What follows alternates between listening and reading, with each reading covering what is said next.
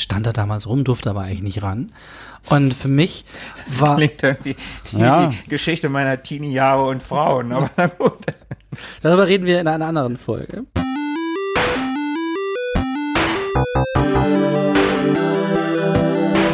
Ewig gestern. Der Podcast über Retro-Spiele und Popkultur. Vergangenes und aktuell gebliebenes. Die Retro Boys gehen mit euch der ganz großen Frage nach. War früher wirklich alles besser?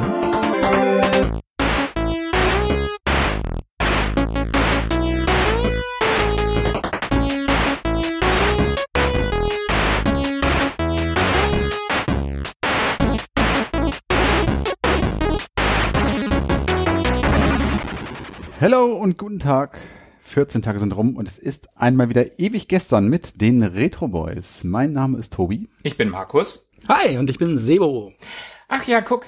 Der Philippe ist immer noch nicht wieder da und das wird auch noch ein bisschen so bleiben, denn nachdem wir ihn ja in den Mutterschutz geschickt haben, ist er jetzt tatsächlich auch wirklich endlich Vater geworden. Herzlichen Glückwunsch dazu. Alles Gute. Genau, alles Gute auch von mir, lieber Philippe. Und ein warmes Willkommen an Sebastian hier zu meiner Linken. Ja, wir haben extra eine Zeitarbeitsfirma engagiert, damit wir einen Zeitarbeiter als Ersatz bekommen. Sebo, vielen Dank. Nein, Spaß. Ja, ich nehme, was ich kriegen kann.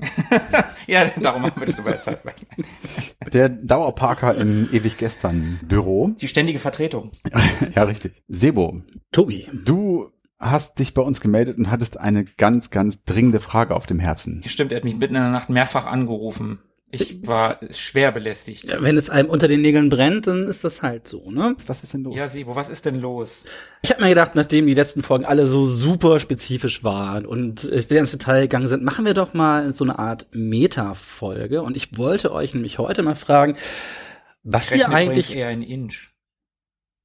Wow. Äh, die, die Tür ist da hinten. Also, Das, wow. Markus hat den Chat verlassen. Markus wurde, ver- wurde gegangen. Also, ich wollte nämlich gerne von euch wissen, weil ich das spannend finde, gerade wenn man so einen Retrocast hört, was ihr eigentlich mit Videospielen früher verbindet. Und damit meine ich nicht Videospiele, sondern die Tätigkeit des Spielens. Also wie habt ihr das früher erlebt? Weil wenn ich so bei mir gucke, heute läuft das ganz anders ab, als ich klein war. Und ich glaube, das ist eine ganz spannende Folge, die auch ganz gut in den Retro-Rahmen passen würde. Also da würde ich doch gerne von euch wissen, was verbindet ihr damit? Also Sebo möchte gerne wissen, was Videospiele früher bei uns auslösen. Also Den Akt des Spielens möchte ich erklären. du möchtest den Akt erklärt haben. Interessant. Also Videospiele früher. Also die erste Assoziation, die mir da in den Sinn kommt, ist bewusster. Also ich glaube, dass wir früher bewusster gespielt haben. Also ganz früher. So meine erste Konsole war das Sega Master System. Wie viele Spiele hatte ich für das Ding insgesamt? Die ganze Lebenszeit, die ich das Ding hatte, ein paar Jahre, hatte ich, ich weiß nicht, sechs, sieben Spiele. Man hat mal zum Geburtstag eins bekommen, dann zu Weihnachten, zwischendurch eher nicht. Also keine Ahnung, also, also so viele Jahre hatte ich das ja eigentlich gar nicht, oder? Ich keine Ahnung, weiß ich nicht. Drei Jahre kann, kann doch kann hinkommen. Und wenn du dann ein Spiel dabei hattest, was dich nicht so angemacht hat, dann hast du es halt trotzdem gespielt, weil das war ein neues Spiel. Mhm. Ich kann mich da an Global Defense erinnern. Ja, ja, ich mich auch, tatsächlich. Das ist so ein Missile Command Klon, ganz grob, würde ich mal sagen, mit ein bisschen schickerer Grafik, also für Master-Systeme. Und frühes Master-System, also aus heutiger Sicht ist das nicht mehr schick, aber es hat halt ein bisschen Grafik.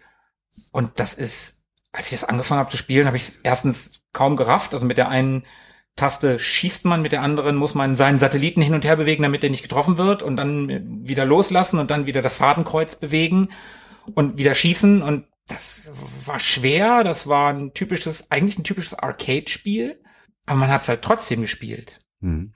Also darum meine ich bewusster, du hast ein Spiel gehabt und hast dich wirklich damit auseinandergesetzt. Du hast dieses diese Meisterung gehabt im Prinzip. Das hast du ja heute gar nicht mehr. Wie viel wie viel Spiele hat man heute in seinen digitalen Libraries? Also wenn ich 487 sind es bei mir aktuell auf der Playstation. ja guck, also wenn ich meine, also auf der Xbox habe ich nicht ganz 300, 280 oder so in dem Dreh. Plus auch noch mal ein paar auf der Playstation, die ganzen digitalen Dinger, die man noch irgendwo rumfliegen hat auf dem PC und keine Ahnung, die, die Mini-Konsolen, die man hat. Also Spiele, Spiele, Spiele, Spiele. Und unendliche Möglichkeiten. Tobi, ich muss da gerade dran denken, wie du mal erzählt hast, dass deine Kids das Tablet haben laufen lassen und ein Hörspiel nach dem anderen, das lief da einfach so durch. Mhm. Und wir haben damals, wenn wir ein Hörspiel hören wollten, unseren Hörspielkassettenkoffer aufgemacht, haben uns bewusst für eine Kassette entschieden, sie bewusst in den Kassettenrekorder gepackt und auf Play gedrückt. Und wenn wir noch keinen Auto-Reverse hatten, was wir, als ich als ganz kleines Kind tatsächlich auch noch nicht hatte, musste man noch wie ein Höhlenmensch aufstehen und dann die Kassette umdrehen, wenn die erste Seite vorbei war. Ja. Und ähnlich war es ja bei Videospielen. Du hast das ganz bewusst Mhm. gemacht. Du hast dir bewusst einen Titel rausgesucht, hast den in die Konsole gepackt und dann hast du es erstmal gespielt. Mhm. Ich habe selbst solche Sachen wie Great Basketball und Great Golf auf dem Master-System wirklich gespielt. Ja, da würde ich tatsächlich unterscheiden, so ein bisschen zwischen Konsole und Computer. Hm, Ja, ja, klar, auf jeden Fall. Also ich würde da auch den Disclaimer dazwischen tun und sagen, mit dem Amiga und seiner Sicherheitskopiekultur hat sich das natürlich schon ein bisschen verändert. Da hatte man dann irgendwann Diskettenboxen mit 400 Disketten drin. Also Ja. das waren auch hunderte Spiele, die man dann irgendwie hatte. Ja, das ist wahr. Und bei der Konsole waren es dann eben, ja, die überschaubaren zehn oder so. Ja, genau. Aber nichtsdestotrotz hat man, glaube ich, schon selektiver gespielt, auch auf dem Amiga, ich zumindest. Denn die Dinge, die man da so gesehen und bekommen hat, die waren ja auch neu und man war begeistert davon, was man da so äh, vor sich hatte. Und insofern hat man da auch, ist man damit ein bisschen mehr Ehrfurcht rangegangen und war ein bisschen, bisschen gehypter einfach von, von all dem. Und man hat selektiver gespielt. Du hast gerade ganz schön das Beispiel mit den Kassetten gebracht. Man ja, Selektiver, bewusster. genau, man hat sich bewusst für ein Spiel entschieden und das dann auch einfach so gut es ging gezockt, vielleicht sogar durchgezockt. Aber man hatte eben nicht diesen, diesen Overload an, an Spielen. Und genau das finde ich so ein bisschen schade auch in der heutigen Zeit und nicht nur im Kontext von Videospielen. Man hat eben nicht nur diesen einen Kassettenkoffer mit 10, 20 Kassetten irgendwie, von dem man fast alle auswendig kennt, sondern du hast, hast ja alles. Du hast ja jede Serie komplett Hm. auf Spotify oder analog auch zu Netflix oder Amazon natürlich oder anderen Streamingdiensten. Du hast ja alles immer verfügbar. Ja klar, wie oft sitzt man abends, also ich, ich kenne das, ich sitze mit meiner Freundin auf der Couch, wollen wir irgendwas gucken? Ja, was gucken wir denn? Und dann swipest du die ganze Es Zeit die durch Hölle. Netflix. Es ist, es ist die absolute Hölle. Wollen wir Also, das gucken? Ja, hm, ja, vielleicht. Ja, lass mal mal weiter gucken. Und dann sitzt du einfach mal eine halbe Stunde, dreiviertel Stunde davor und dann ist es zu spät und dann kannst du doch nichts mehr gucken und dann machst du doch nur noch eine Folge aktuell Cobra Kai an oder so. machen wir leider auch viel zu oft. Das haben wir uns jetzt auch abgewöhnt, wenn wir mit den Kindern am Wochenende einen Film gucken wollen. Also dieses gemeinsam vor Netflix zu sitzen und was auszuwählen, ist eigentlich unmöglich. Äh, Pro-Tipps sind da physikalische Medien. Ich habe mir inzwischen angewöhnt, weil ich kenne auch das Problem. Meine Freundin ist da und wir wollen Film gucken, es dauert ewig. Ich sortiere jetzt mal vor. Ich habe ja einiges an Filmen zu Hause stehen, habe neben dem Fernseher mal einen Stapel mit fünf bis sechs interessanten Filmen liegen, wo ich weiß, so das könnte ihr auch gefallen. Und dann erzähle ich ja kurz was davon, dann wähle mir davon einen aus. Das schränkt das mega ein. Aber ich kenne natürlich auch das Problem, gerade, ich habe immer so Phasen und gerade habe ich Lust auf schlonzige 80er Jahre Action-Ballerfilme. Äh, Dummerweise kenne ich schon ziemlich alle 80er Jahre schlechten Action-Ballerfilme und sitze dann auch mal da abends und guck bei The Prime durch, bei Netflix. Bei Disney packt jetzt ja auch so ein paar ältere Sachen mit rein, bei Disney nochmal. Und oft ist es so, ich kenne das halt alles und ich will was Neues. Wobei ich gestern hatte ich, glaube ich, Glück. hab ich rausgefunden, auf Netflix ist jetzt Exit Wounds. Und äh, mit Steven Seagal. und den, Der und ich, große. der große Steven Seagal, genau. Und ich habe den auch damals im Kino gesehen und habe den angefangen, habe die erste Viertelstunde geguckt. Dachte, du hast damals den Film für voll genommen. So, was ist los mit dir? Also wie kann man diesen Film ernst nehmen? Muss aber sagen, ich hatte eine gute Zeit damit. War dann doch irgendwas, was, an das ich mich kaum noch erinnert habe, was totaler Schlons ist, aber immerhin wird am Ende ordentlich geballert. Aber ja, klar, diesen Overload kenne ich auch, geht mir auch bei Videospielen so. Ich zwinge mich zum Beispiel aktuell immer eins zu spielen. Was total schwierig ist. Und dann habe ich eigentlich auch schon einen Plan, was möchte ich als nächstes spielen. So aktuell, ich spiele Horizon Forbidden West. Ich weiß, danach werde ich Catherine anfangen. Und wenn ich das durch habe, endlich, endlich, endlich das Final Fantasy VII Remake. Was habe ich heute gemacht? Ich habe mir das neue Lego Star Wars Spiel bestellt, weil ich mir dachte, das kann ich mit den Kids spielen und das soll voll schick sein. Und das ist, ja, ja, ich habe auch voll Bock drauf, aber Ja, die sind doch geil. ja, ich mochte die eigentlich auch alle bis jetzt. Aber das ist natürlich schon wieder so, da funke ich mir selber dazwischen. Aber es ist halt auch einfach die Zugänglichkeit. So, ich glaube, das könnte man noch mit reinschmeißen. Wir sind ja alle erwachsen, wir haben Geld. So, und wenn wir wollen, können wir Dinge kaufen. Die Option gab's ja als Kind gar nicht. So, ne? Da hast du halt mal ein Spiel geschenkt bekommen oder du hattest halt den Stan aus Schweden. Ach ja. Aber Ich denke, er ähm, war Holländer. ich glaube, der war aus Schweden. Irgendwann mal ge- was von Holländer. Egal. Das ist alles sehr lange her. Also, also ich habe mich da jetzt nicht, ich habe da jetzt nicht sein sein Portfolio gelesen damals. Stan klingt auch eher holländisch. Ja, der hat Poffertjes immer gemacht bei sich zu Das Hause. klingt auch eher holländisch. Ja, dann, hm, verdammt. Naja, egal. Also Hat Fall Holzschuhe getragen? Nein. Hatte der viele Tulpen oder Diamanten? Verdammt, zwei, dreimal, ich weiß das nicht. Ja, Diamanten lagen da überall rum. Hauptsächlich Diamanten. Ja, die Verfügbarkeit. So, und die ist heute halt ganz anders. So, und vieles ist im Sale, das gab's ja früher auch nicht. Ich habe hier Ja, alte stimmt. Computerspielzeitschriften neben mir liegen, da kostet halt ein Spiel 130 oder 150 Mark. Mhm. So, ne? Und das ist halt Standard gewesen. Da gab's nicht, der Markt war Ja, ja auch später, gar nicht ne? so, dass es das hergegeben hat. Man musste ja schon irgendwie Geld reinholen für sein Zeug. So, aber ja, also wir haben eine ganz andere Verfügbarkeit heute und das kann einen auch erschlagen. Die hatte man damals vielleicht nicht unbedingt, wobei ich auch sagen muss, ich hatte auch mein, auf meinem Atari auch in die 300, 400 Disketten nachher in dem Ordner drin, also da war schon was und da kam auch wöchentlich was dazu. Trotzdem kann ich dieses bewusster Spielen nachvollziehen, weil es einfach damals alles neu und faszinierend war und als Kind wirken Dinge ja auch ganz anders. So, ich weiß zum Beispiel, ich hatte einen ganz anderen Hype als heute. Also ich bin ganz traurig, dass mich, wir haben gerade ein bisschen über Hype geredet. Hier es kommt eine, ich habe gehört, ein neuer Monkey Island Teil wurde Oh ja. angekündigt und Markus ist hier schon total on fire. Ja, aber ich versuche mich nicht zu hypen, auch wenn die Eckpfeiler, sage ich mal, Ron Gilbert ist wieder dabei, der Dave, Dave Grossman, glaube ich, heißt er, der Michael Land ist wieder dabei, also das, das Team, was da drum herum ist. Am Anfang steht wieder Lucasfilm Games. Ich meine, wie geil ist das? Die Grundpfeiler des, des Ganzen sind super geil. Ich persönlich mag den Grafikstil auch, auch wenn es nicht gepixelt ist, was ganz schön gewesen wäre, weil man heutzutage sehr cool und sehr detailliert pixeln kann. Äh, Ich möchte da an Scott Pilgrim vs. The World erinnern. Das sieht super gut aus, aber egal. Mir gefällt der Grafikstil trotzdem, aber ich versuche mich nicht halten zu lassen, weil man sieht es an Spielen wie Cyberpunk. Was fantastisch war. Ich habe mich sehr spät hypen lassen, sehr, sehr spät. Drei Monate bevor es rausgekommen ist. Die ganzen Jahre davor habe ich davon nichts mitbekommen. Ich wusste, dass es das irgendwann mal geben soll, hat mich nicht interessiert. Dann dies, hat mich auch nicht interessiert. Und dann ein halbes Jahr, drei Monate irgendwie vorher habe ich angefangen, mich darüber zu informieren. Und dann wurde ich gehypt und dann wurde ich mit dem besten Spiel des Jahres für mich trotzdem enttäuscht. Hm, okay, ich probiere nochmal zu dem Hype-Thema zurückzukommen. Also, Markus scheint ja doch ein bisschen auf Monkey Island gehypt zu sein. Aber damals war das ja so, wir kennen ja schon so viel. So, wir kennen alles mögliche. Es ist total schwierig, überraschend daherzukommen. Ich kenne das, was ich früher Trailer geguckt habe für Filme und dann habe ich mich da ein halbes Jahr drauf gefreut und den Trailer zweimal am Tag geguckt und so, ah, Mission Impossible 2, das muss der beste Film der Welt werden.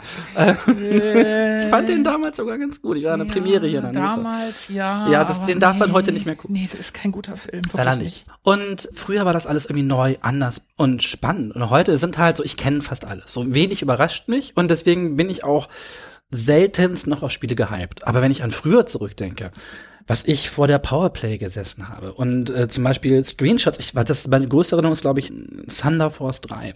Da waren Screenshots von Thunder Force 3 in der Powerplay und da steht dieser Biomutant-Endgegner, dieses grüne Viech. Und ich sehe den und denke mir, oh, und wie ist das wohl, das zu spielen? Und was für Musik läuft da? Wie steuert sich wohl mein Raumschiff? Und die Grafik ist ja auch mega. Was für Waffen habe ich wohl dabei? Ob der besonders schwer ist? Ob er wohl Laser aus seinen Augen schießen kann? So. Und saß und hab diese ganze, so, das war für mich, das muss das beste Spiel der Welt sein. Oder eSword. Wie oft habe ich mir den eSword-Artikel durch diese, oh, und guck dir das an, und wie cool seine Rüstung aussieht und diese außerirdischen Gegner. Oh, und dieser rosa Schleim, der da so lang fließt und die Scheiben zerbrechen, wo so richtig, richtig düster sieht das aus. Ob der, ich glaube, der kann auch fliegen mit seinem Anzug. Wow. Und die Grafik. So, und hab davor gesessen und konnte wirklich eine halbe Stunde mit so einem, keine Ahnung, halbseitigen Artikel verbringen und mir die Bilder angeguckt und da studiert und das war das war der Hype damals. Also da war ich richtig heiß drauf und hab mir das ausgemalt so und konnte da auch nicht einfach so dran. Ne? Wenn Ich jetzt heute sehe, oh ja, guck mal hier, Horizon Forbidden West, das sieht ja geil aus, das kaufe ich jetzt. Ha. Und ich kaufe es digital, damit ich nicht in den Laden gehen muss und kann es zwei Stunden später spielen. Ha, ha. So, das ist ja nice. Ne? Das ist ja echt ein Aber es baut sich vorher gar nicht mehr so diese Erwartungshaltung auf. Das verbinde ich ganz stark mit früher Spielen. Also so dieses Wunder des Entdeckens, so diese, diese Vorstellung, die man hat, oft auch das Enttäuschendsein, wie es dann echt ist. Und was ich ganz viel verbinde mit, mit früher Spielen, ist ganz viel das Gefühl von, von Scheitern, weil ich war ja ein Kind, ich konnte ja nix. Und die meisten Spiele waren ja so Arcade-Sachen oder etwas anspruchsvoller. Und wirklich weit gekommen ist man ja nie. Also ich habe wenig damals durchgespielt, sondern Ja. immer wieder neu versucht. Aber man hatte halt irgendwie auch so, den Nerv habe ich heute auch gar nicht mehr, aber man hat es halt immer wieder versucht, immer wieder Ja. angefangen. so. Und es war für mich auch gar nicht schlimm, dass das schwer war oder dass ich gescheitert bin. Ich fand es halt trotzdem spannend und habe einfach Freude aus dem reinen Spiel gezogen. Und heute, so, weiß ich nicht, ich kann zum Beispiel mit diesem ganzen Dark Souls-Kram nichts anfangen. Ich bin ein sehr ungeduldiger Mensch geworden. Ich bin sehr unfrustresistent. Und wenn ich dann da dreimal aufs Maul kriege, dann deinstalliere ich das Spiel und spiele was, was mir leichter fällt. Ja, So. geht mir tatsächlich auch so. Also ich bin auch deutlich unentspannter geworden, was das angeht. Aber ich, bei mir war es auch so, also ich würde meine frühen Anfänge aufteilen wollen in einmal nochmal die Computerphase, also C64, den Plus 4 hatte ich vorhin auch den Amiga und den PC später und die Konsolenphase, sage ich mal, und damit meine ich meine Gameboy-Phase. Ich hatte ja nun keine andere Konsole.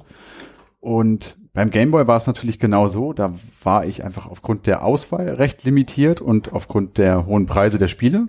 Da hatte ich am Ende, ich weiß nicht, vielleicht 15 Cartridges oder sowas, die ich dann auch eher so zu Ostern, Geburtstag, Weihnachten geschenkt bekommen habe. Vielleicht habe ich mir mal ein, zwei selber gekauft. Aber das war überschaubar und die habe ich sehr selektiv gespielt und die habe ich auch in der Regel mit dem Anspruch gespielt, sie durchzuspielen. Und ich glaube, ich habe auch die meisten der Gameboy-Spiele, die ich habe, tatsächlich durchgespielt. Oh, hattest du Castlevania und Nemesis? Mhm, Ah, ich beide okay. nicht. In Gedanken nur so kurz durchgegangen, also die beiden Mario Lands, Kid Icarus, Gargoyles Quest, die fallen mir jetzt gerade so ganz spontan ein, die habe ich auch alle durchgespielt. Und auf dem Computer, Schrägstrich dem C64 oder dem Amiga, war das ein bisschen anders. Da kam man ja irgendwie so zu diesen Spielen wie, naja, die, wie sagt man, Irgendwas mit Jungfrau zu. ja, irgendwie sowas. Naja, man kam irgendwie zu diesen Spielen. Also ich war ja immer einer von diesen Late-Adaptern. Ich habe mir die nicht neu gekauft und äh, insofern gab es dann zu den gebrauchten Computern auch immer einen ganzen Bunch voller Disketten dazu. Sicherheitskopien natürlich. Mhm. Und man wusste, also vor allem beim C64 war das noch ein bisschen spannender. Man wusste nicht so genau, was ist denn da eigentlich drauf. Denn die Disketten vom C64 waren in der Regel ja beidseitig bespielbar, wenn man sie gelocht hatte. Und da war ja nicht nur ein Spiel drauf, da waren ja manchmal, je nachdem wie groß die Programme waren, dann zwei, drei, vier Spiele drauf, wenn die nicht so wahnsinnig äh, ressourcenhungrig gewesen sind. Und es war wirklich unheimlich spannend, dann diese fremden Disketten in der Hand zu halten und die sich anzugucken nach und nach. Was ist denn da alles so drauf? Da war viel Schrott dabei, da waren aber auch coole Sachen dabei. Und man hatte dann, und das wiederum auf dem Amiga noch viel mehr, also da hatte ich dann ja auch, weiß ich nicht mehr, 200 Disketten in den Boxen oder sowas. Ich glaube, so 100 passten in eine Box rein. Ich weiß es nicht mehr. Also ich bin der Meinung, dass es am Ende bei mir irgendwie 400 waren. Ich glaube, ich hatte zwei Boxen voll, zwei von den großen Boxen. Auf jeden Fall Ja, relativ, genauso auch beim relativ Atari 400. hohe dreistellige Beträge. Äh, Aber ich habe am Ende dann doch nur aus dieser Masse an Spielen eigentlich immer so die üblichen Verdächtigen wieder gezockt. Also ich habe die längst nicht alle äh, gleich gerne gespielt, sondern durchaus hatte ich da so, glaube ich, meine, weiß ich nicht, 15, 20 Spiele, die ich immer mal wieder gezockt habe. Und der Rest ist dann da irgendwie ver, versauert in der, in der Box.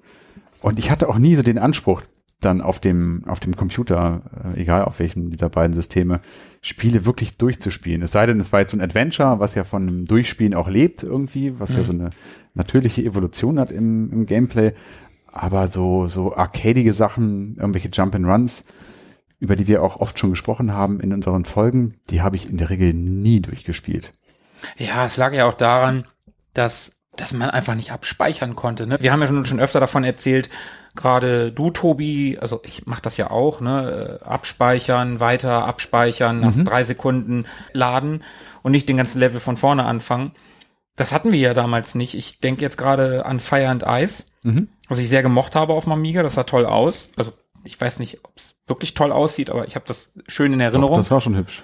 Und das war ein Spiel, ich habe das, ich weiß nicht, vielleicht mal zur Hälfte gespielt, aber irgendwann ist es ja auch so, dann wirst du zum Essen gerufen oder du musst abends schlafen gehen und dann lässt du den Amiga ja nicht die ganze Nacht laufen. Ne? Also Konsole hast du vielleicht mal laufen lassen.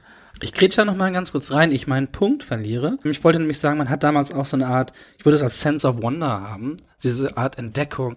Das Ähm, habe ich mir auch eben gerade notiert, Sebo. Du hast das nämlich gerade so schön als das Wunder des Entdeckens Ach guck, ich habe das ja sogar schon schön übersetzt, genau, weil kommt ja dazu, dadurch, dass wir viel Sicherheitskopien hatten, hatte man ja oft auch keine Anleitung. Und teilweise wusste ich überhaupt nicht, um was es in diesen Spielen geht oder wie man diese Spiele spielt. Ich erinnere mich da ganz prominent am Atari gab es ein Spiel namens Brattakas. Und Brattakas war so ein Science-Fiction-Spiel und du hast einen Typen gespielt auf einer Raumstation und da liefen Leute durch die Gegend und du konntest, wenn du wolltest, also du konntest mit allen reden, du konntest aber auch jeden von denen angreifen, also ein Laserschwert dabei. Und es gab einen, das war glaube ich der, der Gangster Boss, der hatte keinen Unterkörper mehr, der hatte so eine Art runde Plattform, auf der er durch die Gegend geschwebt ist. Und ich hatte keine Ahnung, worum es im Spiel geht. Ich konnte auch kein Englisch, die haben alle Englisch miteinander geredet. So, und ich habe manchmal Dinge rausgefunden, ah, da kann man Fahrstühle benutzen, hier ist was versteckt, oh, wenn ich mit dem rede, öffnet sich vorne was. Und ich weiß, wie ich mit meinem Vater davor saß und wir haben beide gerätselt. Worum geht's hier eigentlich? Warum spielen wir das? Was wollen wir erreichen? Wir hatten keine Ahnung, aber allein dieses Entdecken hat uns da immer wieder zusammengeführt.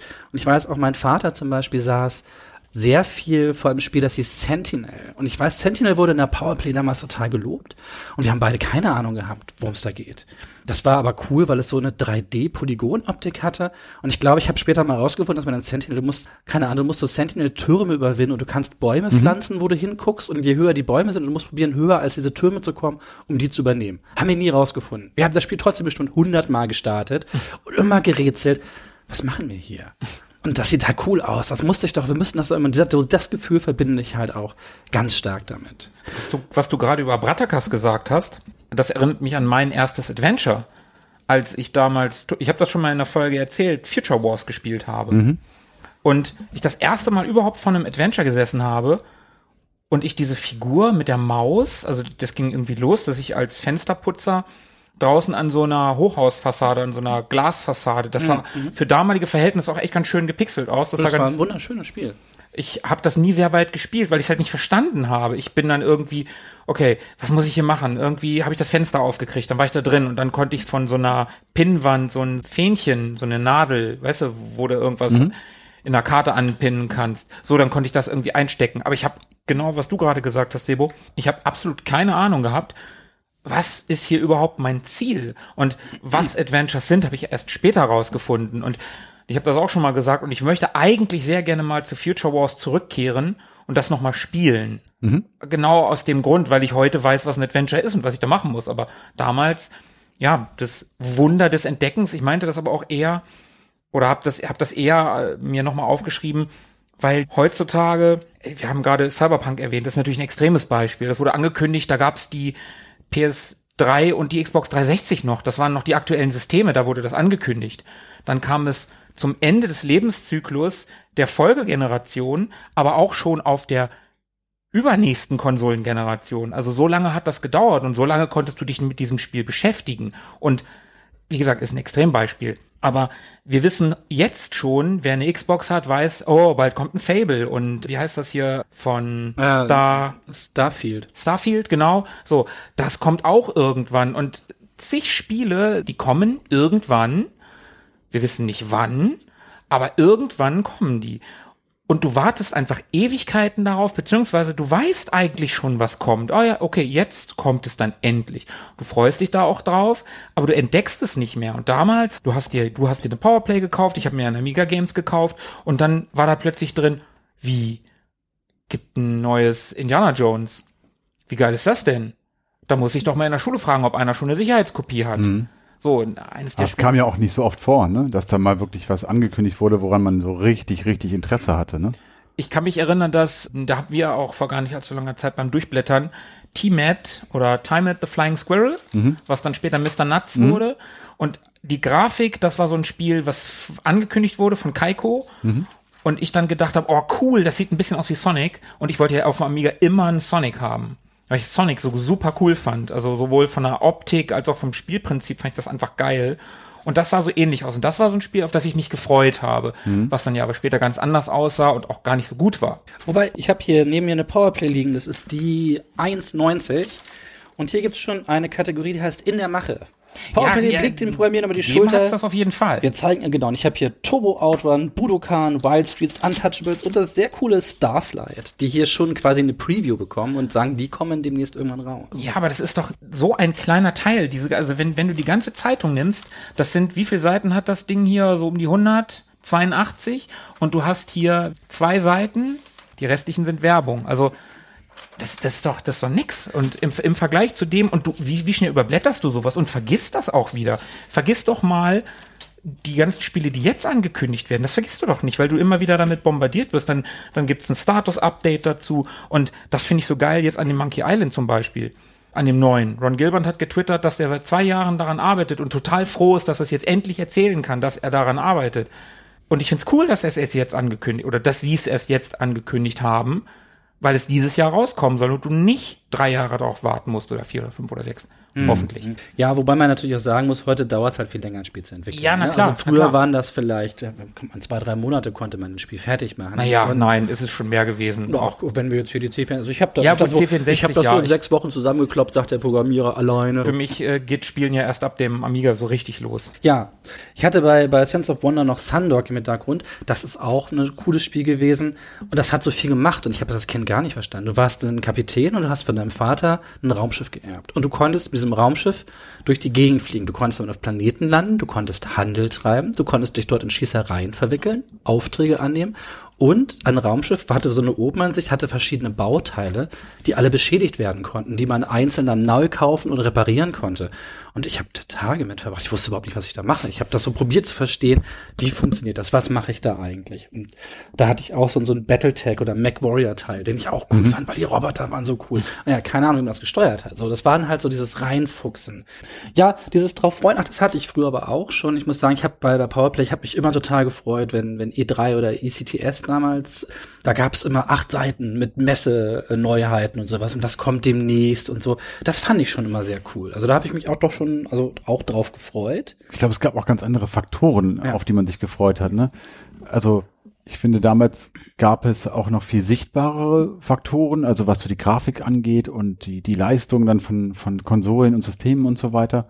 Da war das ja wirklich ein, ein ganz, ganz großer Sprung vom NES auf Super Nintendo zum Beispiel. Das hast du gesehen, hast die nebeneinander gehalten und wusstest, okay, das Ding ist übermächtig gegenüber dem NES zum Beispiel. So ging mir das halt, ne? Das, dann wurde dieses Super Nintendo angekündigt mit 16-Bit, das war überragend, das war krass einfach, das habe ich noch nie gesehen vorher, ne? Und heutzutage, es ist ja eigentlich alles schon perfekt, es ist alles schon richtig, richtig gut auf einem sehr, sehr hohen Level, auf einem sehr hohen Niveau. Und es sind dann, glaube ich, andere Faktoren, die einen hier in so einen Hype reinkommen lassen, die einen ist hier schon, ist schon ein anfixen, bisschen ne? schade, wenn man zum Beispiel sieht, einer der Main-Selling-Factors von der, von der PS5 sind schnelle Ladezeiten. So, weil du kannst, es Die es gibt auf dem PC schon seit Jahren gibt, ne? Ja, wobei da ist schon noch mal eine andere Platte drin. Also es hat ja teilweise bessere Ladezeiten als die PC-Pendants. Von daher. Ja, aber also, wir, wir reden da um, um ein paar Sekunden. Ja, ja, klar. Also ob das jetzt 20 oder 25 Sekunden, das ist nun auch egal. ja, eher zwei oder drei Sekunden. Also es ist schon alles sehr flott. Ja, es ist einfach, es ist einfach egal. Ja, ich wollte ja nur darauf hinaus, dass man halt heute mit solchen Sachen schon Werbung machen muss, weil wir halt an dem Punkt sind, wo es nicht so mega viel mehr vorangehen kann. So, ja, dann hast du Raytracing-Effekte, dann ist die Beleuchtung etwas besser. Du kannst mehr Charaktere zeigen, aber so, die Spiele sehen halt schon übelst gut aus. Wie gesagt, ich spiele gerade das Horizon Forbidden West und äh, ich habe immer, meine Freundin saß dann immer, wir könnten genauso gut eigentlich einen animierten Film gucken. Ja. Da siehst du eigentlich kaum Und das ist ja das Schöne ähm, an unserer Generation. Also wir sind ja so mehr oder weniger in einem, in einem Alter. Also, dass wir in Wir sind unserer, alle Anfang 40, das kann man ruhig mal sagen. also das finde ich halt so cool, dass, dass wir in unserer Generation diese Evolution auch noch live miterlebt haben. Also wir kommen wirklich vom Schwarz-Weiß-Fernsehen, vom W-Scheibentelefon und dem äh, C64 oder was weiß ich, ne, also der wirklich ganz, ganz rudimentären Block, blockigen Pixelgrafik und haben die Evolution von 8-Bit über 16-Bit bis hin zu CD-ROM-Zeitalter und den ganzen krassen Konsolen, die es zu heute so gibt, haben wir halt komplett miterlebt und Ja. wissen halt auch zu schätzen, was wir da heute haben, weil wir wissen, wie es früher auch gewesen ist. Ich möchte mir nicht vorstellen, wie das ist, heute als ähm, Kind in diese ja, Computer-Videospielwelt reingeboren zu werden und das alles nicht zu kennen. Wo es ist immer alles da. Es ist alles geleckt, es ist alles vom Feinsten und super glossy und hochpoliert. Und wenn man jetzt nicht das große Glück hat, so wie meine Kinder, die ständig genervt werden von mir mit irgendwelchen alten Sachen, ist das, glaube ich, Ich finde das total das Fundament, weißt du? Ja, ich lese auch immer öfter im Internet, wenn sich Leute beschweren, äh, es läuft nur auf 60 Frames, warum läuft das nicht mit 120 Frames? Und für mich ist es immer quasi ein verrücktes Hexenwerk, wenn ein Spiel, das gut aussieht, keine Diashow ist. Ich habe jahrelang mit einem PC zu Hause in meiner Studentenbude gehockt und konnte mir keine neuere Grafikkarte leisten und wollte natürlich trotzdem die neuesten Sachen spielen. Und das lief halt bei mir mit keine Ahnung, zwölf Frames Ha. so äh, in der Sekunde. Und ich habe halt mit dieser Dia-Show gelebt. So, ich habe das ja trotzdem spielen wollen. So, und das ging halt auch irgendwie. Und ich habe immer das Gefühl, wenn ein Spiel flüssig läuft, das kann ja eigentlich nicht gut aussehen. Wenn, wenn die Konsole dann das so leicht stemmen kann, dann kann die Grafik gar nicht so oft weil es kann nicht so gut aussehen und flüssig laufen. So, und deswegen bin ich immer schon, ich bin da immer noch, für mich ist es ein reines Hexenwerk, dass Spiele schick sind und flüssig laufen können. Du hast gerade die 12 Frames gesagt und ich habe das schon so oft erzählt. Wing Commander auf dem Amiga, 12 Frames die Woche. Verdammt nochmal. Das war die Hölle. Das war wirklich die Hölle. Und wir haben es trotzdem gespielt. Ich habe es sogar durchgespielt. Ich habe es verdammt nochmal durchgespielt. Nicht, weil es geil war oder toll lief, sondern weil die Atmosphäre cool war. Ich meine, das war auch eine der paar Sicherheitskopien, die ich halt hatte. Ne? Also darum, ich, ich habe auch jahrelang gesagt, ey komm Leute, ey, mit ihr mit euren Frames. Aber, und da muss ich jetzt die Brücke schlagen, ich bin ja nun Kind der 80er und ich mag die 80er und ich mag Synthwave und ich mag viel aus dieser Zeit und Stranger Things und bla. Und ich habe nach längerer Zeit wieder ein Call of Duty gespielt, das vorletzte, also nicht das aktuelle, sondern das davor, das Cold War. Und das habe ich mit großem Genuss gespielt. Das Black Ops, ne? Cool. Ja, genau, Ja. genau. Black Ops Cold War, was in den 80ern spielt, und das habe ich erst im Singleplayer gespielt, und dann habe ich ganz entgegen meiner üblichen Spielweise, habe ich angefangen, den Multiplayer zu spielen. Und ich spiele nie Online-Multiplayer, weil ich immer zu schlecht bin für Online-Multiplayer. Und das letzte Spiel, was ich wirklich viel im Online-Multiplayer gespielt habe, war Halo 4 auf der 360. Ähm, Das ist schon ein paar Tage her. Und dann habe ich das gespielt und das läuft auf der Xbox Series X mit 120 Frames. Und ich habe einen Unterschied gemerkt, ob ich es in 60 oder 120 gespielt habe. Und ich wollte danach, zumindest für den Online-Teil, nicht mehr auf 60 Frames zurück. Und das ist total verrückt. Und ich habe mich vorher immer darüber lustig gemacht, warum die Leute unbedingt diese 60 Frames, 30 Frames ist doch super, Film läuft mit 24, was wollt ihr denn? Wobei ich sagen muss, man gewöhnt sich da unheimlich schnell dran. Ich habe zum Beispiel letztens die Spider-Man-Teile hier gespielt äh, auf der PS5 und da habe ich erst den ersten Teil gespielt und dann den Miles Morales und da hast du auch die Wahl, soll es wirklich sehr schick sein und dann mit 30 Frames laufen oder möchtest du es mit 60 Frames spielen und merkst keinen Unterschied, was auf meinem Fernseher nicht. Und ich habe das lange mit 30 Frames gespielt, weil ich immer die schickste möglichste Grafik haben möchte. ich dann habe ich umgestellt auf 60. Ich dachte mir, oh ja, das ist nett. Und habe dann wieder auf 30 geswitcht und du die erst, du denkst am Anfang, du siehst eine Dia-Show. Das ist ganz krass. Also du siehst das und denkst, ist das tackert. Wie konnte Mhm. ja, ich das so ja, spielen? ja. Mhm. Genau. Aber es dauert halt fünf Minuten, dann merkst du es nicht mehr. Ja, ja, das stimmt. Das stimmt Ne? Also auch. das ist schon so. Ich wollte nur noch einmal kurz einen auf dicke Hose machen, ihr mit euren 12 Frames die Woche auf Amiga. Ich habe Wing Commander ja auf einem 486er DX33 in flüssig spielen können. Ich wollte es nur erwähnen. Ich hätte Wing Commander damals auch sehr gerne auf einem PC gespielt. Aber da sind ja auch die, die Ansprüche sehr, sehr unterschiedlich. Ich bin da weniger anspruchsvoll. Wir haben neulich über Deep Space Nine gesprochen, äh, dass ich mir zurzeit auf Netflix, glaube ich, die alten Folgen und die gibt's ja nun leider in der ja, Qualität, in der sie damals auch produziert worden sind.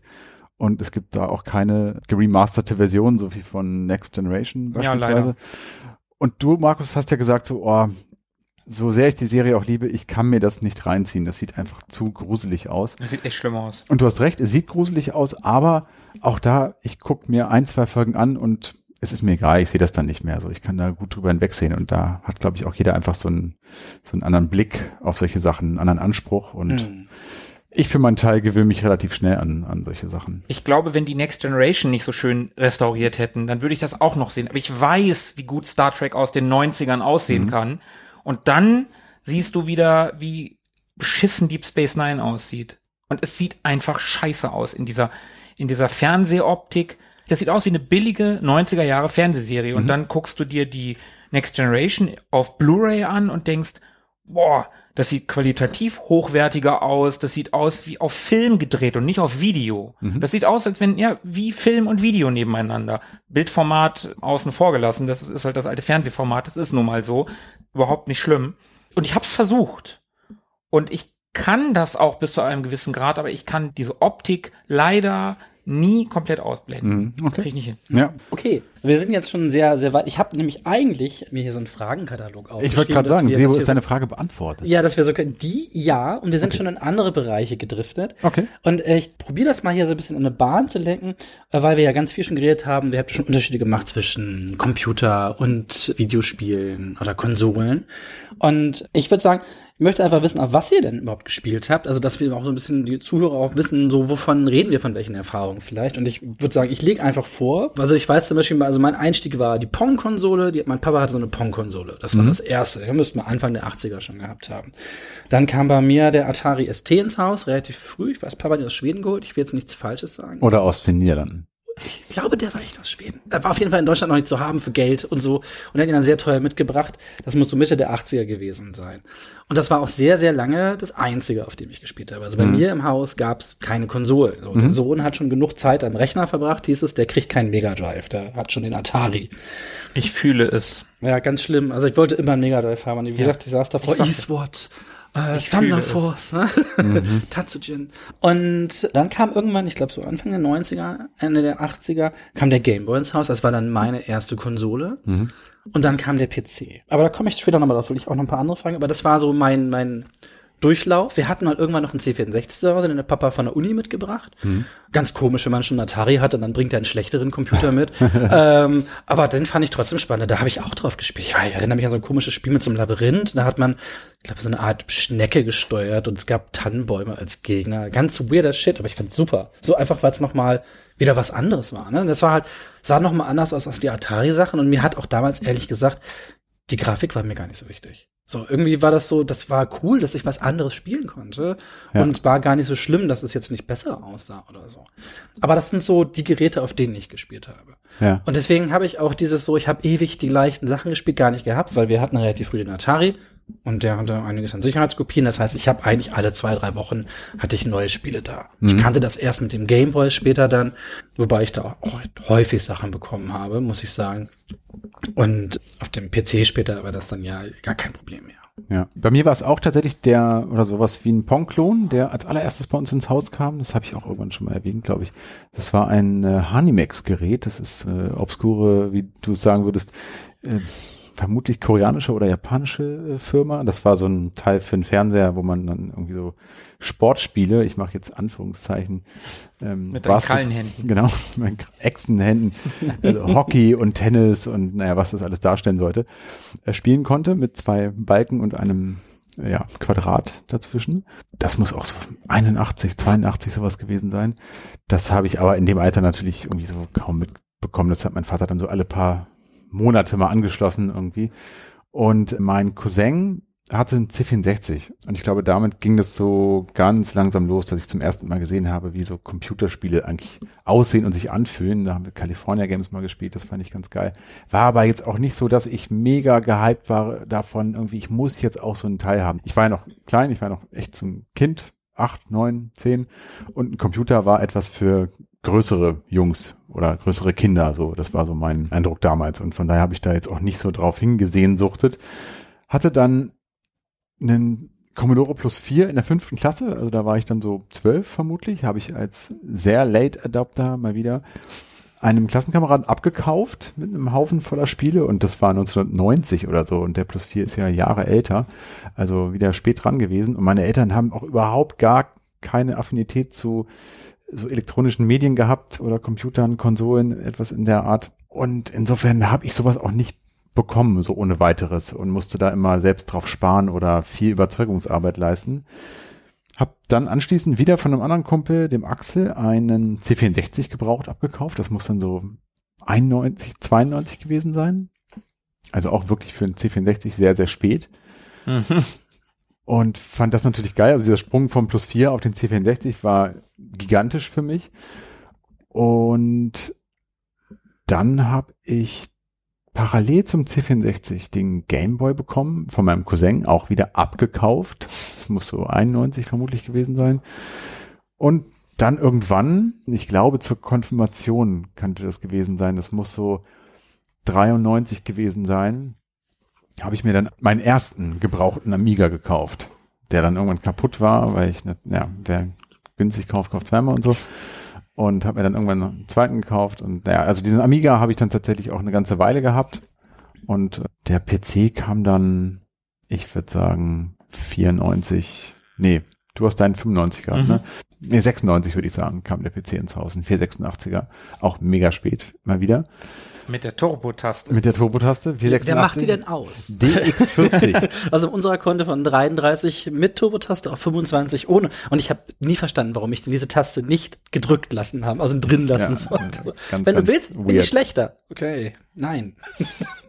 Ah, das war so meine, meine Vita, was so Computer und Videospiele angeht. Hm. Ich, werf ganz kurz eine Zwischenfrage mit rein, weil ich mir gerade hier aufgeschrieben habe, bei kaputt, wer, wer schlecht kauft oder billig kauft, kauft zweimal. Wie viele Competition Pros sind euch eigentlich so kaputt gegangen im Laufe eurer Spielezeit? Keiner. Wie bitte?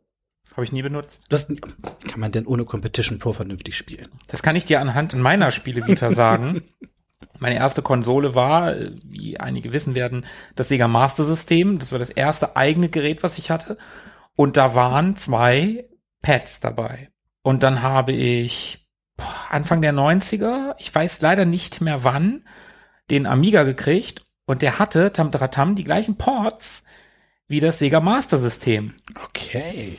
So, das bedeutet, ich konnte meine Controller, die ich fürs Sega Master System hatte, auch am Amiga benutzen. Und da der Amiga ja eh nur eine Feuertaste im Allgemeinen hatte, in manchen Spielen zwei, sehr wenigen, hat das völlig ausgereicht. Und ich habe auch einen Stick fürs Sega Master System gehabt, hm. Tobi macht gerade lustige Handbewegungen. Äh, ja, Trauma. Ja, das war wirklich ein Trauma. Also für dich, für mich war super. Diesen Stick, das war sehr skurril. Der war nämlich verkehrt herum. Der Stick war rechts und die Buttons waren links. Hm. Ich weiß nicht, warum Sega sich dazu entschieden hat, das zu tun. Vielleicht hat du ein englisches Gerät. Vielleicht, ja, vielleicht hat aber trotzdem mit Eingewöhnung, also damals, man, man, man wusste es ja einfach nicht besser, war halt für mich völlig okay. Und ich habe dann damit gespielt und die Dinger waren verdammt nochmal robust. Ich war als Teenager, sagen wir, manchmal ein bisschen sauer auf die Spiele. Und Tobi und ich, wir haben das ja auch schon ein paar Mal thematisiert, dass die Disketten auch mal während des Laufens aus dem Diskettenlaufwerk gerissen wurden und dann durchs Zimmer flogen. Mhm. Und dann ist immer diese kleine Alu-Blech-Schiebeklappe. Äh, äh, die ist manchmal äh, abgefallen. Abgeflogen. Also, ja. und ich habe damals im Rage-Modus diesen Sega-Controller am Kabel auf den Boden gehauen. Welcher Competition Pro hätte das ausgehalten? Und die Dinge haben verdammt nochmal funktioniert und die funktionieren auch heute noch.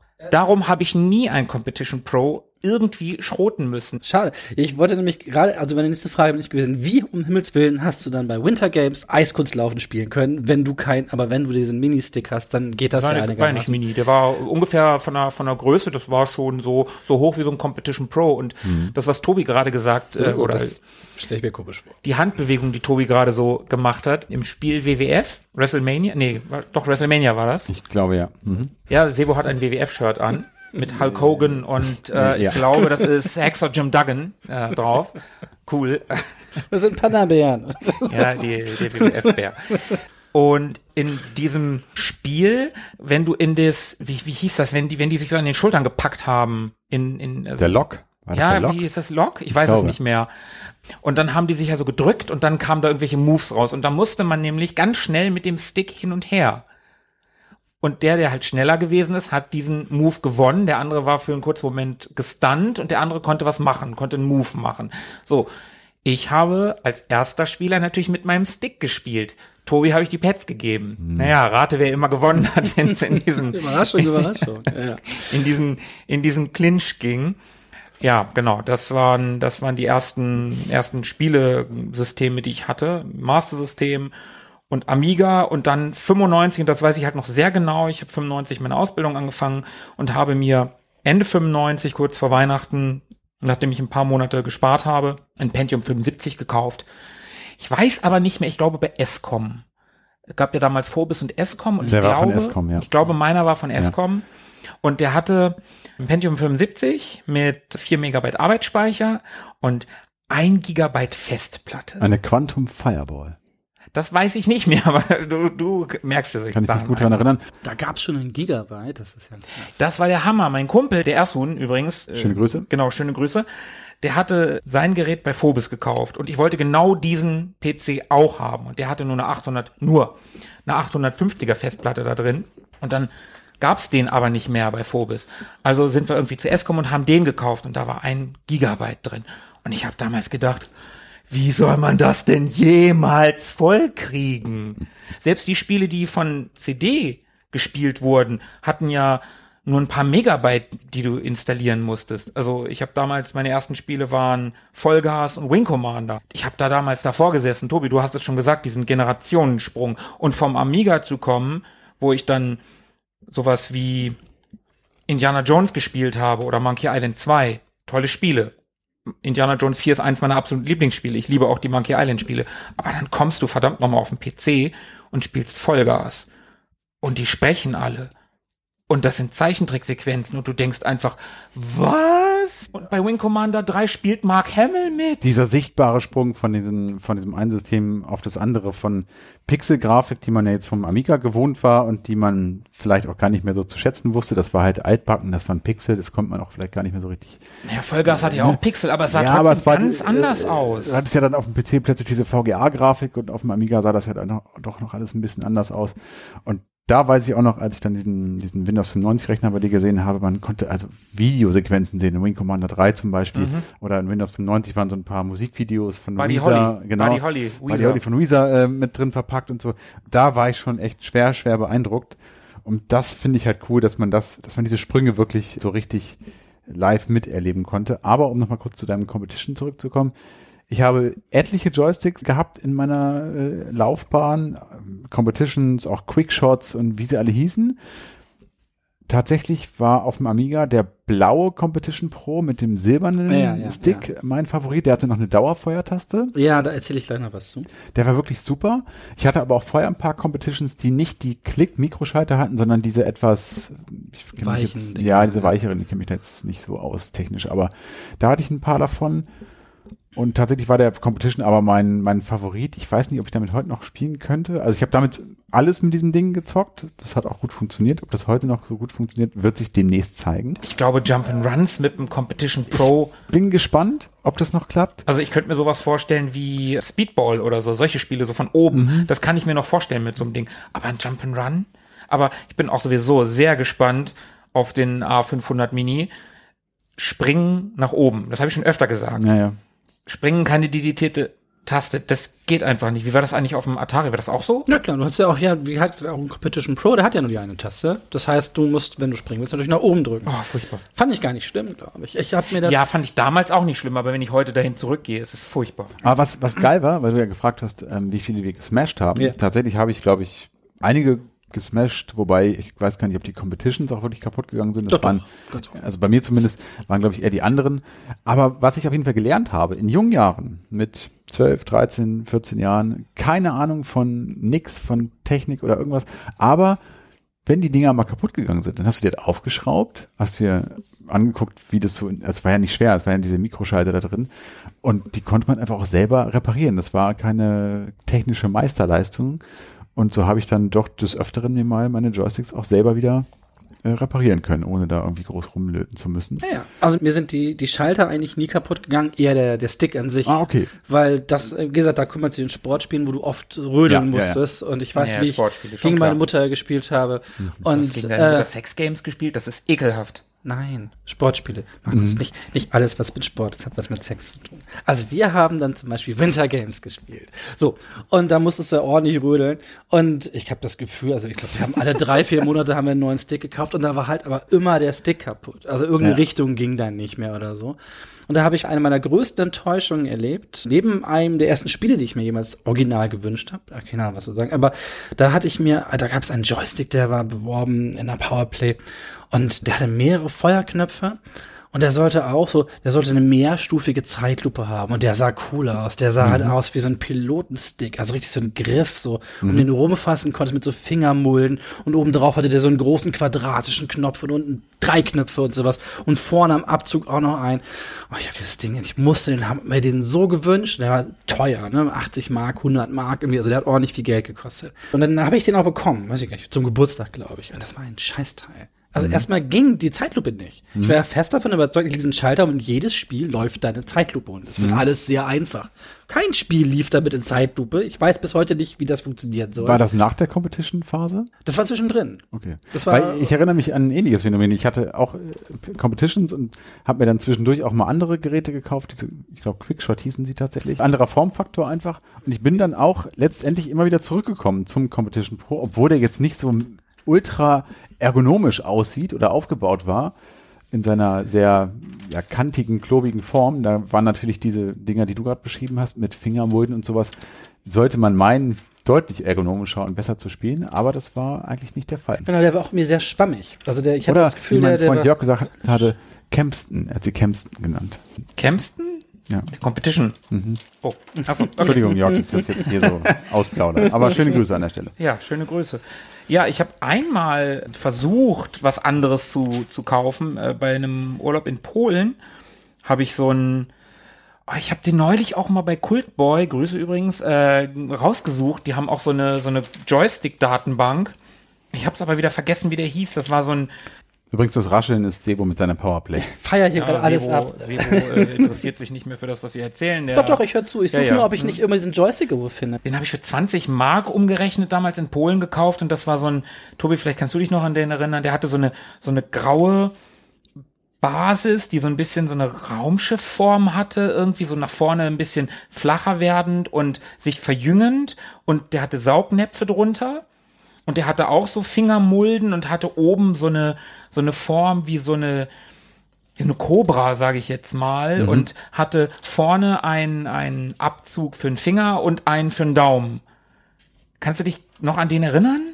Quickjoy oder so? Ich kann mich ja in der Regel an viele solche Dinge erinnern, an denen leider überhaupt nicht. Also Auf jeden Fall, das war mein einziger Versuch, mal was anderes zu machen, als, als mit meinen Sega-Dingern zu spielen.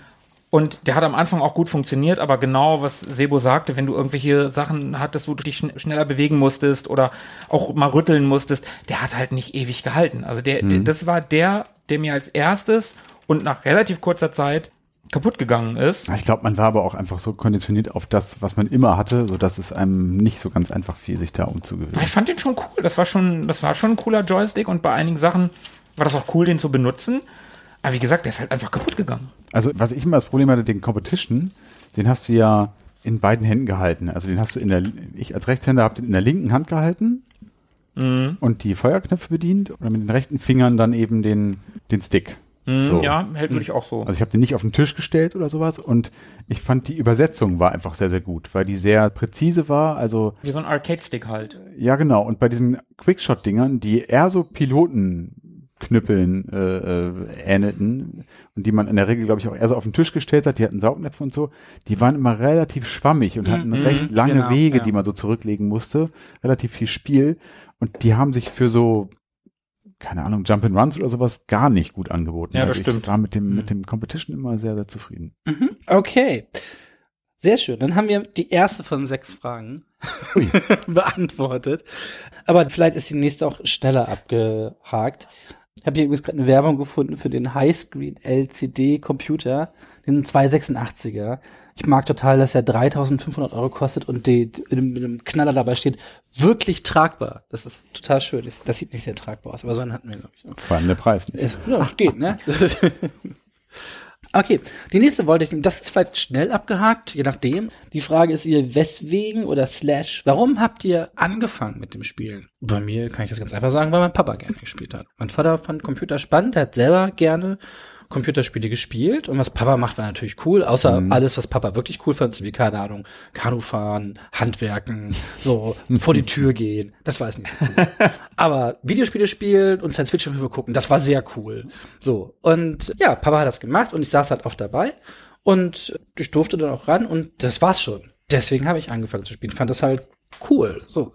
Konnte was steuern, äh, Dinge erleben, so sehr simpel, schnell Mhm. zu beantworten. Ist gar nicht so leicht. Also ich wurde da nicht irgendwie rangeführt. Ich glaube, in unserer allerersten Folge haben wir das schon mal grob erzählt, wie wir da so rangekommen sind. Und ich weiß nicht mehr genau, in welcher Reihenfolge das bei mir gewesen ist. Bevor ich ein Master-System hatte, habe ich bei Schulfreunden die ersten Male gespielt. Ich weiß, dass der Vater von Nino auch so ein so ein Gerät hatte, sowas wie so ein, so ein Pong oder so irgendwie. Das haben wir ein oder zweimal spielen dürfen, also wirklich nicht oft. Und das fand ich schon faszinierend. So ein Dad-Ding scheinbar. Und im Vereinshaus vom Fußballverein meines Vaters, da stand ein Arcade-Automat. Und gefühlt gab's da einen Donkey Kong-Automat, wenn ich da mich dran erinnere. Und ich meine mich auch an Arkanoid zu erinnern. So, das waren so Bilder, die ich gesehen habe. Da habe ich aber nie dran gespielt. Für sowas hat mein Vater mir kein Geld gegeben. Ich durfte Billard spielen, das durfte ich machen. Da war ich eine Weile beschäftigt. Wenn ich da an Automaten gegangen bin, tja, das, die, die Mark war halt nach, nach irgendwie, weiß ich nicht, fünf Sekunden weg. Und bei Olli damals, der hatte ein ColecoVision. Mhm. Und da habe ich ja mit großem Genuss das Bierspiel drauf gespielt. Das Bierspiel. ja. Also Tepper. Heute weiß ich, wie das Tepper heißt. Und das waren so frühe Begegnungen damit und dann, ja, hast du es mal im Kaufhaus irgendwie gesehen. Mhm. Du hast, aber wieso ich das dann gekriegt habe, ich werde mir das sicherlich irgendwie gewünscht haben. Ach ja, und Dennis hatte das Atari 2600, die Mhm. Junior-Variante. Mhm. Und da habe ich auch drauf gespielt. Und ich glaube, das wollte ich haben. Ja, so war das. Das wollte ich haben. Da habe ich meine Eltern äh, angebettelt, dass ich das zu Weihnachten oder zum Geburtstag kriege. Ich habe dann ein Master-System bekommen. War definitiv die coolere Konsole. Auch nicht so schlecht, ja. Ich glaube, bei mir gab's gar nicht so den großen Aha-Moment. Also klar, irgendwann waren die Dinge allgegenwärtig und so im Freundeskreis hatten immer mehr Freunde eben, ja, die gleichen, die du eben auch so aufgezählt hast. Das waren ja so die Jungs bei uns aus der Klasse, also ein Atari, ein Master-System oder sowas. Und mein eben erwähnter Cousin, der hatte äh, schon recht früh da so ein C64, aber den großen Moment, der mich jetzt zum Spielen geführt hat, den gab es eigentlich, glaube ich, gar nicht. Es war einfach eine ganz normale Entwicklung, dass ich dann so mit 10, 12 auch so ein Ding irgendwie haben wollte und da Bock drauf hatte. Und dann, ja, nahm das so seinen Lauf. Und da meine Eltern, wie gesagt, null computeraffin sind oder gewesen sind, gab es von der Seite auch überhaupt keinen Support und ich musste mich da irgendwie selber drum kümmern oder beziehungsweise viel Überzeugungsarbeit leisten. Aber ja, recht unspektakulär bei mir. Ja, ja. Aber wo Markus das eben schon erwähnt hat, da, da stelle ich einfach nochmal eine Zwischenfrage, weil ich das auch spannend finde. Habt ihr denn Erfahrungen mit Automatenspielen? Markus hat ja gerade schon gesagt, stand da damals rum, durfte aber eigentlich nicht ran. Und für mich war, Klingt irgendwie die Ja. Geschichte meiner Teenie-Jahre und Frauen. Aber na gut. darüber reden wir in einer anderen Folge. So, auf jeden Fall, ich fand nämlich Automaten immer ultra faszinierend. Also die Powerplay hatte früher auch so einen Automatenteil mit drin. Also da wurde über die neuesten Arcade-Sachen gesprochen. Das waren ja Dinge, da kam man überhaupt nicht dran. Das sah alles mega gut aus. Erstmal so fantastische Grafik und dann diese, diese coolen Cabins, die außenrum waren und dann sah eins aus wie ein Rennwagen und eins hatte einen, weiß ich nicht, beweglichen Stuhl und andere Controller, die, die ungewöhnlich Hang-on, was aussah wie ein Motorrad. Ja, zum Beispiel. Genau. Ich habe ganz wenig Automatenbegegnung gehabt. In Deutschland hatten wir das ja nicht so groß. Wir hatten ja so Spielhallen, wo dann meistens aber eher so Glücksspielautomaten drin sind und vereinzelt gab es da mal so Spielautomaten, aber da durfte man ja nicht rein. Die waren immer ab 18. Spielothek, Tipico Genau. und sowas. Ja, ja, genau. Hatten wir in Hannover hier mal einen. Ich weiß, da gab es damals irgendein Wirtschaft-Teil oder so drauf. Hast du nicht mal was von House of the Dead erzählt, mit dem du deinem, mit deinem Kumpel rein bist? Das war nicht House of the Dead, das war in England. Äh, wir hatten hier in Hannover Das eine Haus des. Vaters? Hm? Mhm, Genau, ja, ja, ja. Das, da muss man, muss man äh, Bierflaschen werfen. Ah ja. Ähm, Ah, Tepper. Ja, und da kommt alles wieder John zusammen. MD? Ja. Nein, die hatten hier irgendeinen Witcher-Cop oder so, in die Witcher, ich weiß es nicht mehr, Teil. Nein, aber, also ich hatte als Kind ganz wenig Berührungspunkte. Ich weiß, wir haben einmal einen Urlaub in Mallorca gemacht. Das muss 90, 91 gewesen sein. Ah ja, und da hast du Metal Slug durchgespielt mit den ganzen Peseten. Das kommt später, das war in Spanien. Ach. Aber in Mallorca habe Ja, ich, äh, habe ich Äh, Xenon. Mallorca ist übrigens Spanien, ist gar nicht Deutschland. Nein, aber da war ich im Mainland Spanien und nicht auf einer Insel. Mein Gott. So. Boah, ey. Also, um jetzt auf den Punkt zu kommen, da habe ich nämlich den, da gab es einen Automaten im Hotel. Da war immer Bingo-Abend und da ist meine Mutter ganz gerne hin. Und nebenan stand aber ein einzelner Automat, auf dem lief Xenon. Also das nicht Xenon 2 Megablast, sondern das erste Xenon. Ich war hin und weg. Ich durfte, glaube ich, einmal spielen, war nach 10 Sekunden tot oder so. Ja, genau, genau Ja, das, genau ja. das. Aber das war mega. Nee, was du meinst, das kam später, das muss Mitte der 90er gewesen sein, das war so 95, 96 war das. Da war ich tatsächlich in Spanien und da gab es ein richtiges Spiel mit Virtual Racing Mhm. und Metal Slug und oh, Dinosaurs and Cadillacs, das habe ich Cadillacs und durchgespielt. Dinosaurs. Ah, so Cadillacs, rum. Ah, das- ja, das ist ja. super, das ist super. Und sie hatten auch das Punisher Beat'em Up, was auch sehr geil war. Und ah, da kommen auch so kaputten Joysticks und ein so ein, so ein total tolles Pornospiel. Du hast so eine Figur geschaut, so einen Taucher und musstest so alle Teils. Das, da war, gab's, war ein leicht, da war ein Anime-Mädchen und das war ähm, so bedeckt und du warst so ein Taucher und musstest immer reinspringen und wieder auftauchen und hast dann jeweils die Tiles aufgedeckt, also die Felder, die da verdeckt waren und musstest so Gegnern ausweichen. Und wenn du fertig warst, dann hat sie sich nackig gemacht und hat sich's mit irgendwas selber gemacht. Mit einem Oktopus, der Bassbox, weiß weiß ich. What? Stark. Ja, war, fanden wir ganz gut damals. Und da musste Tobi immer ran, weil um die Frau zum Orgasmus zu bringen. Moment, Moment, Moment. Ein anderer Tobi, Ah, ein, mein, mein Tobi. Ähm, und da musste Tobi immer ran, um die Frauen zum Orgasmus zu bringen, musstest du nämlich sehr schnell den Joystick rütteln. Also wie so, und am letzten Abend hat Tobi den Joystick aus dem Automaten gerissen. Oh, Ich habe das Wenigstens am Spiel, letzten Abend. äh, das ist aber verflucht. Ich habe das Spiel tatsächlich später als Emulation wiedergefunden. Weiß gar nicht, kam ich per Zufall drauf. Weiß gar nicht, so richtig gesucht habe ich natürlich nicht danach. Mhm. Natürlich und habe das auf meinem Laptop gespielt. Und da musstest du halt die Pfeiltaste und ich habe auch meine linke Pfeiltaste weggeschossen. oh, das. Also das ist eine kleine Hommage an, gemeingefährlich. an Tobi. Ja. Lasst die Finger von Porno spielen, Kinder. Das, das macht ihr alles mit kaputt. Ja, das sind meine Automatenerfahrungen. Sorry. Ja, ich habe genau drei Erfahrungen. Hier in Hannover haben wir eine Markthalle und da bin ich mit meinem Vater früher immer Samstagvormittags hingegangen zum Kaffee trinken. Also er trank Kaffee und ich machte irgendwas anderes und die hatten da so, eine, so ein Obergeschoss irgendwie und da stand ein Pac-Man-Automat rum und an dem habe ich so als 5-, 6-Jähriger immer gestanden und irgendwie dran rumgespielt. Da lief so ein Demo drauf und mir war nicht bewusst, dass ich das nicht steuere und dachte, ich mache da irgendwelche geilen Moves. Also, aber das war so das erste Mal, dass ich überhaupt so ein Ding irgendwie zu Gesicht bekommen hatte. Dann war ich 90, 91 ebenfalls auf Mallorca und im Hotel stand ein Space Invader Klon Ah, und an dem habe ich wirklich sehr, sehr gerne gezockt. Da habe ich immer schön Civius diese, so. diese, diese sehr viel dickeren Pesetenmünzen reingeschmissen. Weiß ich noch, keine Ahnung, wie viel das waren. Aber das habe ich tatsächlich gerne gemacht. Meine Eltern natürlich auch kein Geld für gegeben, aber ja, so das Urlaubsgeld, was ich, ja, so das Urlaubsgeld, was ich mit hatte, das ähm, habe ich da schon reingeworfen. Das fand ich ganz geil. Und dann war ich ein paar Jahre später mal mit so einer Jugendgruppe in England. Und da waren wir in Südengland, in Exmouth hieß das, glaube ich.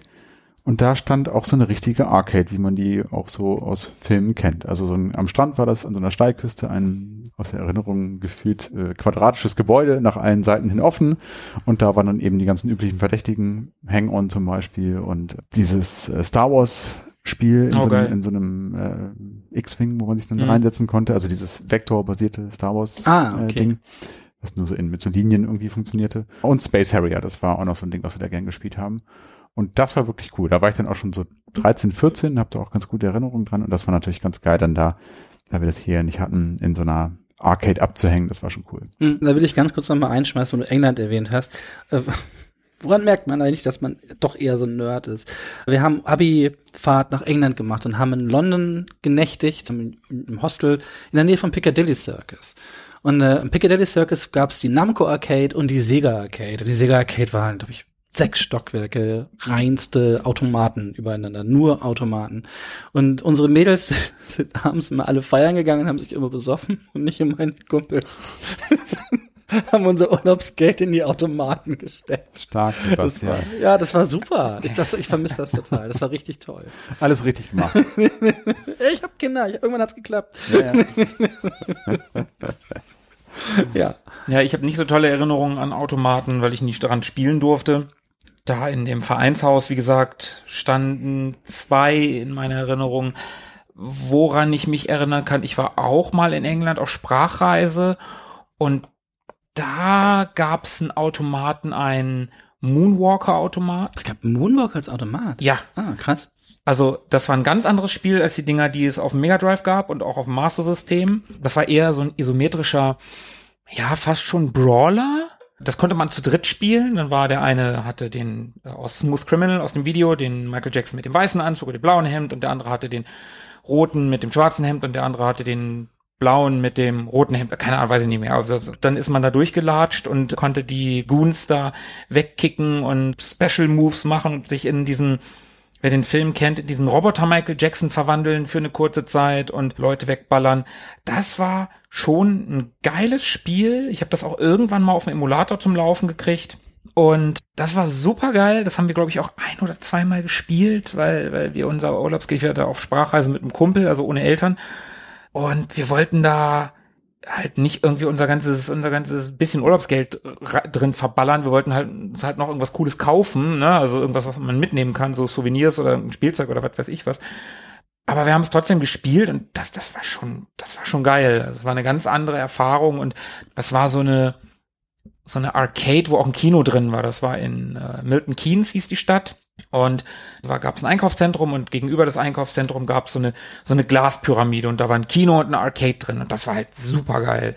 Da gab es ein wie, wie so ein Automat mit so mit so äh, Waffen. Auf unserem Instagram-Account kann man sehen, wie ich Das stehe. Operation Wolf, hast du, Ja, glaube ich, gespielt. das kann sein, das kann sein. Das gab's da und ich glaube ein Terminator-Automat und ach, ich, alle möglichen Automaten gab's Mhm. da. Und das war schon geil. Da habe ich tatsächlich so dieses Feeling mal so ein bisschen wirklich erlebt, weil, ne, Sebo, du hast schon gesagt, wir hatten keine Automatenkultur. Au- Automaten waren hier Glücksspiel, selbst wenn es einfach nur Videospielautomaten waren, die galten als Glücksspielautomaten und waren in der Spielhalle und da durfte man nur ab 18 rein. Das ist halt totaler Blödsinn und ja, ist halt leider so. Dadurch haben wir hier keinerlei Kultur, was Arcades anbelangt. Das finde ich echt schade, gerade rückblickend, wenn man sich die Filme anguckt oder wenn man halt mal in so einer Arcade gewesen ist. Das ist schon noch was Besonderes. Auf der anderen Seite muss man auch sagen, ey, das, das spielen wir hier super teuer. In Amerika hast du ein Quarter reingepackt, ein Viertel Dollar. Hier hast du da eine Mark reinpacken müssen, Oder eine zwei Mark, oder, je oder nach Spiel. zwei Mark, je nach Ja. Spiel. Das war halt völlig irre, wie teuer das gewesen ist. Ja, da fällt mir noch eine Sache, also zwei Sachen eigentlich ein. Ich versuche das schnell beides runterzuspulen. Eine Sache war nämlich bei Automat und bei Sense of Wonder. Ich hatte Artikel gelesen damals in der Powerplay und ich glaube in San Francisco gab es das Mac Warrior Center. Und da konnte man ein Mac Warrior Spiel spielen, was extra dafür entwickelt war und da hast du dich richtig in ein Cockpit gesetzt mit zwei Joysticks und ganz vielen Extra-Tasten und konntest richtig diesen Roboter steuern. Und da waren acht Cockpits miteinander vernetzt und man konnte dann, krass. ich glaube, vier gegen vier oder so mit seinen Mac Warriors spielen. Geil. Das war einer meiner größten Träume als Kind. Ich habe diesen Artikel so oft gelesen. Das hätte ich richtig gerne erlebt. Und bei Sense of Wonder zu bleiben, das hatten Automaten ja auch. Die konnten ja ganz andere Sachen noch. Ich hatte erwähnt, Spanien, die äh, Arcade, da habe ich Virtual Racing gespielt und es hatte halt Force Feedback. Es hatte also ein Lenkrad, was gegengesteuert hat beim Rennfahren. Das war was ganz Neues. Und mein Liebstes waren Automaten mit Knarren dran. Wir hatten in, beim Videobuster in Hildesheim, gab es lange einen Time Crisis Automaten rumstehen. Und ich weiß nicht, ob ihr Time Crisis mal gespielt habt, aber das ist halt auch mega cool. Ist halt so ein typischer Rail-Shooter, also wo du quasi einen vorgegebenen Weg läufst. Der hat aber ein Pedal, und wenn du das Pedal trittst, dann gehst du in Deckung. Und wenn das Pedal los ist, gehst du aus der Deckung raus. Und du hast eine Knarre, die hat Rückstoß. Die hat oben einen Teil drauf, das schnappt zurück und du schießt und du spürst es halt. Und du gehst halt in Deckung, gehst wieder raus und bam, bam, bam, ziehst die weg und gehst wieder runter. Also ohne Scheiß, mein liebster Erlebnis. Und ich weiß, einmal habe ich, das ist meine Länder fertig. In Hamburg gab es wohl auch eine Spielhalle, und äh, da muss ich so 2001 gewesen sein, 2000, da habe ich fertig war mit Civi. Und da habe ich im Vollrausch äh, Silent Scope durchgespielt. Wer das nicht kennt, das ist, da hast du ein Scharfschützengewehr und bist halt Scharfschütze, musst damit arbeiten. Hast halt richtig so ein Riesengewehr mit Scope in der Hand. Das ist unfassbar schwer. Ich weiß bis heute nicht, wie ich das geschafft habe, aber vielleicht bin ich so voll der gefährliche Mensch. so, Oder Automaten. Du, oder du hast es gar nicht durchgespielt und warst Doch. einfach nur völlig besoffen und hast neben dem Automaten Nein. gelegen und gekotzt. Ich erinnere mich noch daran, wie junge, hübsche Frauen gekommen sind, mich hochgeworfen haben und Lobeshymnen auf mich gesungen haben. Das kann keine Suff-Vorstellung gewesen Nein, sein. ja, hast du recht, hast du recht. Das, sowas passiert einem halt. Aber was man heutzutage ganz cool machen kann, ist tatsächlich, es gibt ja Menschen, die versuchen, diese Arcade-Kultur zu erhalten.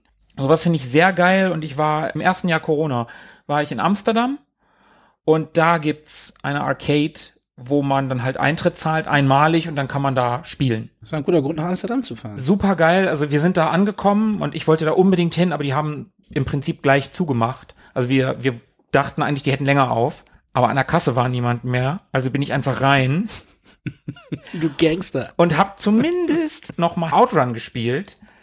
Originaler Outrun-Automat mit Sitzen und Lenkrad. Also nicht stehen, sondern mit so einem kleinen Ferrari um mich herum. Das war super geil. Da können wir an der Stelle noch ganz kurz äh, schöne Grüße senden an die Retro-Nerds, beziehungsweise den Retro-Nerds e.V. aus dem Münsterland. Ja. Ihr mal hier auf dem Pixelpokal kennengelernt. Ich wollte gerade sagen, Björn, das war nämlich der Bekannte, den Genau, ich der, meinte. achso, ah, okay, genau, die sich ja dem Erhalt und der Konservierung von genau dieser Arcade-Kultur verschrieben haben und da im Münsterland in Frieden, glaube ich, eine große Halle haben. Wir waren selber noch nicht da. Wir hatten mal vor hinzufahren, haben Ja. es dann Corona-bedingt nicht geschafft. Müssen wir dringend nochmal nachholen. Haben wir auch immer noch vor, ja, genau. Die da zumindest eine große Halle haben mit sehr, sehr vielen ja, Flipper und Arcade-Automaten. Äh, da lohnt sich sicherlich mal vorbeizuschauen. Sebo, sind deine Fragen dazu jetzt beantwortet? Ja, ich dachte ja, das wäre ganz schnell abgehakt. Wir haben ja auch noch über Automaten geredet, was äh, immer Spaß macht. Dann habe ich als nächstes, die finde ich toll, da bin ich nämlich gespannt. Wo habt ihr gespielt? Also klar, auch hier mache ich das einmal flott runter. Natürlich habe ich hauptsächlich zu Hause gespielt. Aber als ich kleiner war, habe ich hauptsächlich im Arbeitszimmer meines Vaters gespielt, denn dort stand der Computer. Und das heißt, wenn ich im Arbeitszimmer meines Vaters spielen durfte, dann ging das auch nur, solange wie ich Computerzeit bekommen habe. War dann so eine halbe Stunde. So, dann war es vorbei damit. Ne? Also das war dann sehr eingeschränkt am Anfang. Später, als wir umgezogen sind nach Hildesheim, eine Zeit lang in der Nähe von Bremen gewohnt und wir sind 89, 90 nach Hildesheim gezogen, da habe ich einen Atari geschenkt bekommen. Papa hatte sich dann einen PC gekauft und dann stand der Atari oben bei mir im Zimmer. Das heißt, dann habe ich bei mir im Zimmer spielen können, natürlich auch deutlich öfter. Und ansonsten habe ich sehr viel bei meinem besten Freund Markus gespielt, ja, der immer den besseren PC hatte. Und dann hatte ich auch noch einen anderen Bekannten, Roland, bei dem habe ich auch viel gespielt. Der hatte nämlich einen Amiga tatsächlich. Da habe ich die ganzen Amiga-Sachen gespielt, die ich zu Hause nicht spielen konnte. Und als ich noch in Ostwald-Scharmbeck gewohnt habe, hatten wir einen reichen Bekannten mit dem einzigen gefühlt jedenfalls NES in Ostwald-Scharmbeck. Und wenn ich bei dem eingeladen war, dann konnte ich da NES spielen. So. Und heute kennen wir das, wir spielen halt zu Hause im Wohnzimmer oder im Arbeitszimmer, aber als Kind war das halt immer, war ein fester Ort. Ich erinnere mich auch noch zum Beispiel, dass, also ich hatte ja den Atari bei mir im Zimmer, aber der PC stand unten im Keller. Und Wolfenstein lief halt nicht auf meinem Atari. Und das durfte ich aber natürlich auch nicht spielen, weil das war ja böse.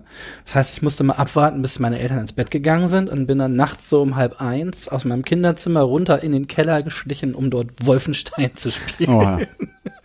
wo ich dann wieder quasi im Arbeitsbereich meines Vaters gespielt habe. Ja, und ich muss auch sagen, ich glaube, ich habe wirklich die größte Zeit, die Hälfte der Zeit bei mir zu Hause und die andere Hälfte aber auch bei meinem besten Freund mit Spielen verbracht. So. Wie sieht das bei euch aus? War das immer im gleichen Raum oder habt ihr da auch Einschränkungen gehabt? War das immer frei zugänglich? Also ja, eigentlich schon. Die Computer, die ich hatte, hatte ich in meinem Zimmer stehen. Mit dem Gameboy war ich dann natürlich super unabhängig und konnte spielen, wo ich wollte. Aber die Computer standen in meinem Kinderzimmer und da hatte ich, glaube ich, weil ich die auch erst relativ spät hatte, hatte ich ja gerade erwähnt, also da war ich ja schon elf, zwölf, da hatte ich eigentlich auch permanent Zugriff drauf und ich erinnere mich auch nicht daran, dass wir da irgendwie so einen Deal hatten mit meinen Eltern, so von wegen Zeiten oder sowas. Also ich habe das aber auch nicht übertrieben, wenn ich mich recht erinnere. Also ich habe schon viel gezockt und meine Eltern fanden das auch nicht geil, aber ich war auch einfach, ich war auch viel draußen. Ich habe das, habe das jetzt nicht so vollkommen ausufern lassen. Das war nicht so schlimm bei mir. Aber ich habe natürlich auch oft und gerne bei Freunden gezockt. Bei Markus haben wir auch gerne äh, gespielt. Und ähm, ich weiß aber auch, dass bei anderen äh, Freunden von mir, die Computer, die man so hatte, oft im Wohnzimmer standen. Das heißt, man hat dann auch oft gemeinsam im Wohnzimmer gesessen, der Eltern, manchmal auch im Beisein der Eltern und hat dann da gezockt. Das fand ich immer ganz befremdlich, weil das für mich so ein Kinderzimmerding gewesen ist und kein Wohnzimmerding. Manche haben da die Eltern auch mitgespielt. Das war für mich völlig absurd. Also Echt? Bei wem war denn das? Bei wem war denn das im Wohnzimmer? Lovely Bad Harzburg. Ihr, Ah, alle, ja. ihr, Mhm. alle, ihr alle wisst Bescheid. Ja. Ähm, da zum Beispiel bei meinem Freund Florian, da stand der C64 im Wohnzimmer und da hat die Mutter manchmal mitgespielt. Das war für mich völlig befremdlich, dass Eltern äh, Videospiele oder Computerspiele spielen. Mhm. Das äh, kannte ich so nicht. War irgendwie ein anderes, anderes Spielgefühl. So in so einem Wohnzimmer zu sitzen, so ein bisschen public, in so einem, in Anführungszeichen, öffentlichen Raum, wo, wo man auch so wahrgenommen wurde von Eltern, dann hat es danach raufgestunken und es war irgendwie was anderes. Mhm. Ganz gut, fällt mir ein, ich hatte meinen Nachbar Klaas. Das war übrigens ein Glückstreffer damals. Wir sind dann nach Hildesheim gezogen und mein direkter Nachbar, mein Vater meinte, der hat auch einen Computer. Da doch mal klingeln. Und Klaas war, weiß ich nicht, vier Jahre älter als ich und der hat auch einen Atari. Und das war der Shit. Weil wir konnten natürlich sofort, ich hatte alles, was ich hatte, hatte er aber auch schon, war natürlich vier Jahre älter und cooler und hatte noch andere Connections und so. Aber Klaas hat sich dann im Sommer auch immer gerne mal einen Super Nintendo ausgeliehen von seinem besten Freund. Und dann habe ich die gesamten Sommerferien bei Klaas verbracht und wir haben Street Fighter 2 Turbo gespielt. Und da ich damals ja unbedingt einen Mega Drive haben wollte, habe ich mir mal so ein Mega Drive Magazin geholt und da waren die ganzen Special Moves drin. Aber halt mit der Mega Drive Tastenbelegung. und die mussten wir dann quasi konvertieren im Kopf. Ja, aber finde ich krass, dass deine Eltern dich da so haben machen lassen. Ich bin ja ein Mensch der Extreme. Ich hätte den ganzen Tag gespielt. Also ich wäre auch, hätte auch keinen Fuß vor die Tür gesetzt, wenn ich nicht gemusst hätte. Draußen war doof. So drin gab's Lego, Constructs, He-Man, Transformers, Computer. Was zur Hölle soll ich draußen machen? Ja. Das ist super langweilig draußen. Da, da ist nichts. Da kann ich dann rumgehen oder was. Ja, wir waren, wir, So. also ich gucke jetzt Markus gerade an, wir waren aber auch viel draußen. Wir haben auch Dinge unternommen. Wir waren, wir sind schwimmen gegangen, wir sind mit, mit Knarren draußen rumgerannt, haben da irgendwie gespielt und so. Wir haben auch, na gut, da gut, da waren wir noch ein bisschen kleiner, ne, zu, da kannst du ja maximal das Master-System gehabt haben. Aber so im, im Grundschulalter waren wir schon auch viel draußen. Und eh- ehrlich gesagt, auch später, als du den Amiga oder wir den Amiga hatten, da waren wir auch viel draußen und sind da bei uns in der Gegend rumgerannt und haben da irgendein Zeug gemacht. Also ich bin da auch so ein bisschen bei Sebo. Ich bin auch eher so ein Drinnenkind gewesen. Gerade wenn ich alleine war, ich alleine groß raus, hat Sebo schon schon recht. Was soll ich da? Ich habe drin mein mein ganzes Zeug, hab drin auch die Konsole. Aber gerade auch wenn wenn Freunde da waren, dann hat man sicherlich mal irgendwie ein Master System Spiel gespielt zusammen. Aber dann hat man auch wieder irgendwie mit He-Man zusammengespielt oder man hat mit Plemo gespielt oder man ist halt bei gutem Wetter auch rausgegangen und hat draußen irgendwas gespielt. Also ich denke auch, dass sich das bei uns damals echt die Waage gehalten hat. Ich war da auch komplett frei. Ich hatte relativ früh einen Fernseher, einen eigenen, also im, im Grundschulalter schon. What the fuck? Aber ja, ne, auch da können wir wieder darauf hin zurückkommen. Wir hatten doch nichts. ARD, ZDF, NDR, was damals noch N3 hieß, glaube ich, DDR 1 und DDR 2 und DDR 2 hat gegräselt, durfte ich nicht gucken. Also habe ich auch nicht geguckt. So.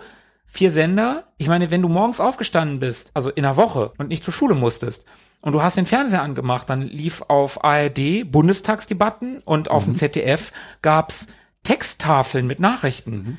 Ja, toll. Okay, Fernseher wieder aus. Was willst du damit? So, dieses immer alles zugänglich, das hattest du ja überhaupt nicht. Ja. Im Wohnzimmer stand, wenn er heile war, der Videorekorder. Aber da durftest du auch nicht immer ran. Außer deine Eltern haben noch geschlafen, dann bin ich da heimlich ran. Ne? Die Bond-Geschichte habe ich schon oft genug erzählt. Zu Bonn hat mich meine Mutter immer geweckt. Das war super. Meine Mama war ein riesen oder ist immer noch ein riesengroßer Sean Connery-Fan. Und Sehr ich war gute das Frau. einzige Kind. Grüße gehen raus. das einzige Kind in der Grundschule, was tatsächlich James Bond. Alle anderen durften hier Cold Stewards gucken, hier der Unknown Stuntman. Das durfte ich gar nicht sehen, weil meine Eltern meinten, das wäre zu brutal.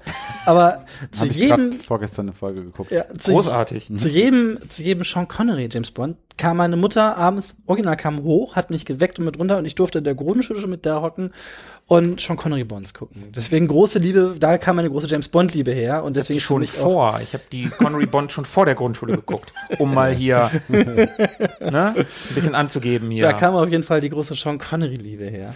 Nein, aber ich, ich wie gesagt, ich war da äh, voll autonom. Ich habe meinen eigenen Fernseher gehabt und ich habe dann das Master-System bekommen. Aber mit den paar Spielen, ja, dann hast du da irgendwie eine Stunde vorgesessen und dann hast du das Spiel entweder durchgehabt oder keinen Bock mehr, weil du andauernd gestorben bist. Hast was anderes gemacht. Also hm. ne, ich habe viel gemalt oder gezeichnet damals als Kind. Also ich habe einfach viele verschiedene Sachen gemacht. Das wurde erst extremer vielleicht mit dem Amiga und später mit dem PC, dann Internet und so da wurde es ein bisschen, bisschen extremer, aber da war man halt dann auch schon im Teenager oder im, im, im irgendwann jungen Erwachsenen, also im, im ne, Alter. Mhm. Ja. Das, das, aber im Kindesalter da hat sich das noch sehr die Waage gehalten bei mir. Ich hätte mit dem, was ich gehabt habe, nie den ganzen Tag gespielt. Also da war ich schon natürlich extremer. Du also, hast aber auch einen Atari ST gehabt. Genau. wenn du einen Amiga gehabt hättest oder von mir aus auch einen C64 und da äh, zum Beispiel Manic Mansion drauf gehabt hättest, das kann ich mir schon vorstellen, dass der da wirklich von morgens bis abends vorsitzt, wenn dich das, wenn du das Spielprinzip verstanden hast als Kind oder wenn es ja, jemand erklärt hat. Ja, ja, ich meine, niemand setzt sich länger als eine Stunde vor ein Atari. Ja, eben. Also nein, da, nein, nein, ah. nein, natürlich nicht. Moment mal. Se Se Sebo hat ja nun auch, da gab's ja nun auch Adventures drauf. Die waren zwar alle schlechter als auf dem Amiga. Man hat doch keine Adventures gespielt im Alter. Da hast du doch Ballerspiele gespielt. Aber Andere da konnte ich tagelang mit, also hätte mich da keiner gestoppt. Ich hätte wirklich von morgens bis abends da dran gesessen. Und wir hatten ja auch schon einige Sachen da. Das waren ja nicht ein, zwei Spiele, es waren dann 40, 50 Spiele. Ja, genau. Das, du hast dann nochmal ganz andere Möglichkeiten gehabt. Eben. Ich mit meiner Handvoll Spielen, vier, fünf Spiele, die ich in dem Alter hatte, im, ja. im sehr jungen Alter. Das, da bleibst du einfach nicht lange vor der Konsole sitzen. Dann spielst du eine Runde Afterburner und kriegst es wieder nicht geschissen. Also ja. das nächste rein. So. Mhm. Ja, nee, also ich musste dann ganz stark eingeschränkt werden. Ich erinnere mich auch noch daran, ich bin noch als Kind nicht gerne ins Bett gegangen und irgendwann haben mir meine Eltern erlaubt, ich könnte mal so lange wach bleiben, wie ich will. Ja, bin ich bis halb sechs morgens wach geblieben, war gerade Olympia und hab mir den Einmarsch der, der Olympioniken angeguckt noch. Super langweilig, aber ich durfte ja so lange wach bleiben, wie ich wollte. Und es gab nichts anderes? Es gab nichts anderes. Wir hatten ja nichts. Wir hatten ja nichts. Genau. Also ich wurde da schon immer eingeschränkt, aber ich, ganz ehrlich, ich hätte es auch übelst ausgenutzt, hätte ich wirklich die Freiheit gehabt, weil ich hätte da wirklich lange vor der Kiste mhm. gehangen. Und bei mir war das auch immer eine Art Strafe. Es war immer so, wenn ich in der Schule nicht gut war, blöde Arbeit geschrieben habe oder sonst irgendwas war, dann wurde mir halt, dann hatte ich Computerverbot. So, mhm. und ich hatte den halt nicht im eigenen Zimmer. Und wenn ich ihn im eigenen Zimmer hatte, dann hat Papa halt das Kettenlaufwerk halt mitgenommen oder äh, das irgendwie anders geregelt. Hatte dein Vater auch einen Computertisch? Ja, klar. Ich hatte auch einen Computertisch dann bei mir im, im, Zimmer später, auch so mit so einem Ausziehen unten, wo man die Tastatur draufstehen hatte und so. Ja, es gibt, es gibt ja so, so Schreibtische, die, die einfach so einen Tastaturauszug haben, die aber ansonsten aussehen wie ein Schreibtisch, also mhm. aus Holz, massiv ja. irgendwie. Und es gab ja auch diese ganz merkwürdigen, unfassbar hässlichen so, so Metallrohrkonstruktionen, die nee, wir hatten zu nichts anderem gedacht war, äh, ja. waren, als da irgendwie ein PC oder ein Computer draufzustellen. Ja. Die hatte äh, nämlich hatte auch jemand, einen Vater meiner Freunde, erinnere ich mich. Äh, Markus, gab es bei dir sonst noch andere, andere Momente, andere Ecken, andere Orte? Außer in deinem Kinderzimmer? Ja, klar, also andere Kinderzimmer halt. Ne? Also ja. ich erinnere mich an, an dein Kinderzimmer. Ich wollte ja bei dir auf dem C64 immer Mafia spielen. Mm, ja. Das war ja das Spiel, für das ich dich mit dem C64 beneidet habe, mhm. weil ich das super geil fand. So im Prinzip ganz frühe Open World. Ja. Wo du also eine ganz kleine Open World, aber du hattest diese Stadt und konntest da verschiedene Sachen machen. Du konntest entscheiden, was du tust. Mhm. Das fand ich, das fand ich ganz faszinierend. Und ja, bei Dennis, der Atari, bei Nino, dieses, dieses Ding, das stand, das war tatsächlich im Wohnzimmer am Fernseher. Bei Olli, das Ding war auch bei ihm im Zimmer. Ich kann mich aber noch daran erinnern, dass wir Mitte der 90er mal bei meinen Eltern im Schrebergarten geschlafen haben. Mhm. Und da hat ich glaube, Tomek, mhm. der hat ein Super Nintendo mitgebracht. Ja, ich erinnere mich. Und der hatte Donkey Kong Country und Alien 3 dabei. Ja. An die beiden Spiele erinnere ich mich. Ich weiß nicht, ob er noch andere dabei hatte, aber an die beiden erinnere ich mich. Und da haben wir bei meinen Eltern im Garten, also neben den Sachen, Grillen, abends Monopoly spielen und so, äh, was wir da so gemacht haben und was coole Typen halt zu machen. Ja, was 15. coole Typen halt zu machen. Eine ganze Horde Jungs, die abends Monopoly spielt. Voll cool. Mach du dich nochmal lustig über uns Draufgänger hier in England. Ey, morgens, morgens sind wir aufgestanden und dann gab's erstmal aus dem Sandwich Maker gab's erstmal Toast mit geschmolzenem Nutella drin. Und oh, dann ja. haben wir DSA gespielt, morgens in der Sonne. Oh, und nice. jetzt kommst du. War bin ich cool. Das, äh, ohne Scheiß. Also für DSA wollte ich, mein, mein Nachbar hat auch, hat auch Meister gemacht, der eine Gruppe, auch der Klaas wieder. Wir haben es probiert, aber wir haben das nie ganz zusammenbekommen. Wir hatten dann irgendwie alle mal nicht so viel Zeit. Aber das war das und Shadowrun. Das waren immer die beiden Sachen, die ich unbedingt spielen wollte. Shadowrun hatte ich, ich habe immer noch diverse Regelbücher, aber nie wen gefunden. Naja, aber das war so ein Ding, wo es mal nicht in einem Kinderzimmer gewesen ist. Aber ja. meistens war es in einem Kinderzimmer. Auch bei später bei, bei meinem Schulfreund Elmar, der hatte dann schon PC, ein 486er, wo wir Dune drauf gespielt haben, also Dune 2 und X-Wing. Ich habe das erste Mal X-Wing gesehen. Oh, X-Wing ist super. Aber der hatte keine Soundkarte. Und das bedeutet ja auch, dass er keinen Joystick hatte, weil der Joystick-Port war in der Soundkarte drin. Also musstest du X-Wing mit der Maus spielen. Und X-Wing mit der Maus bedeutete nachziehen. Die ganze Zeit. Ey, so habe ich Wing Commander gespielt. War viel besser als mit dem Joystick. Wing Commander 3 habe ich auch mal, musste ich auch mal aus Gründen, ich weiß es nicht mehr, mit der Maus spielen. Das hatte eine intelligente Maussteuerung, da war die Maus zentriert. Wenn du nach hinten ein bisschen gezogen hast, ist er die ganze Zeit nach oben geflogen. Ich habe X-Wing aber auch mit der Maus. Mir fällt gerade ein, weil das hat man, man hat am PC halt mit der Maus gespielt. Ich mit dem Joystick. Joystick war für, für die alten Computer und für Konsolen. Am PC hast du mit der Maus gespielt. Außer Flugsimulatoren vielleicht. Ja, sowas wie X-Wing zum Beispiel. Ach, Pillepalle. Nein, also, oh, oh, halt eine Sache noch. Mhm. EDV-Kurs, EDV-Stunde, Computerkurs in der Schule. Und wenn wir mit unseren Sachen durch waren, dann durften wir Duke Nukem spielen. Aber nicht Duke Oh. Nukem 3D, sondern Duke Nukem. Dann hat uns äh, unser Lehrer erlaubt, Duke Nukem in der, in der Schule zu spielen. Ja, da habe ich mal einen war cool. Kindergeburtstag mit gecrashed. Da hatte ich mir auch, da gab es damals, das war wie so kleine Bücher waren das und da waren die Spiele mit dabei. Und da hatte ich, ähm, hatte ich Geburtstag und hatte Duke Nukem bekommen, ne? Die, alle Episoden, ne? Das war nicht die Shareware-Fassung, sondern das waren dann alle Episoden mit dabei. Und ich habe ähm, die ganze Zeit unten im Keller gehockt und Duke Nukem gespielt. Wenn meine Gäste alle oben waren, bis meine Mutter runterkam und geschimpft hat, ich könnte mich vielleicht mal um die anderen Kinder kümmern. Aber ich erinnere mich auch, auch, da bin ich auch wieder so draußen sein doof. Ich war bei Ingmar auf einem Geburtstag, Ingmar hatte auch einen Amiga. Und alle haben draußen Fußball gespielt. Und ich saß oben in Ingmars Zimmer und habe Robocop gespielt, das weiß ich noch. Und ich weiß nicht noch irgendwas anderes, ich glaube James Pond oder so. Bis Geil. meine Mutter hochkam und mich gefragt, ob ich nicht mehr mit den anderen Kindern spielen würde. Und ich so, ungern. ich habe hier gerade einen Amiga, ich, den habe ich zu Hause nicht. Oh Mann, ich kann hier gerade mal auf einem guten System spielen. Ja, Bei Ingmar haben wir auch, äh, ich glaube, Larry, äh, Larry 4 gespielt. Passionate Patty in Pursuit of was war's? Keine Ahnung.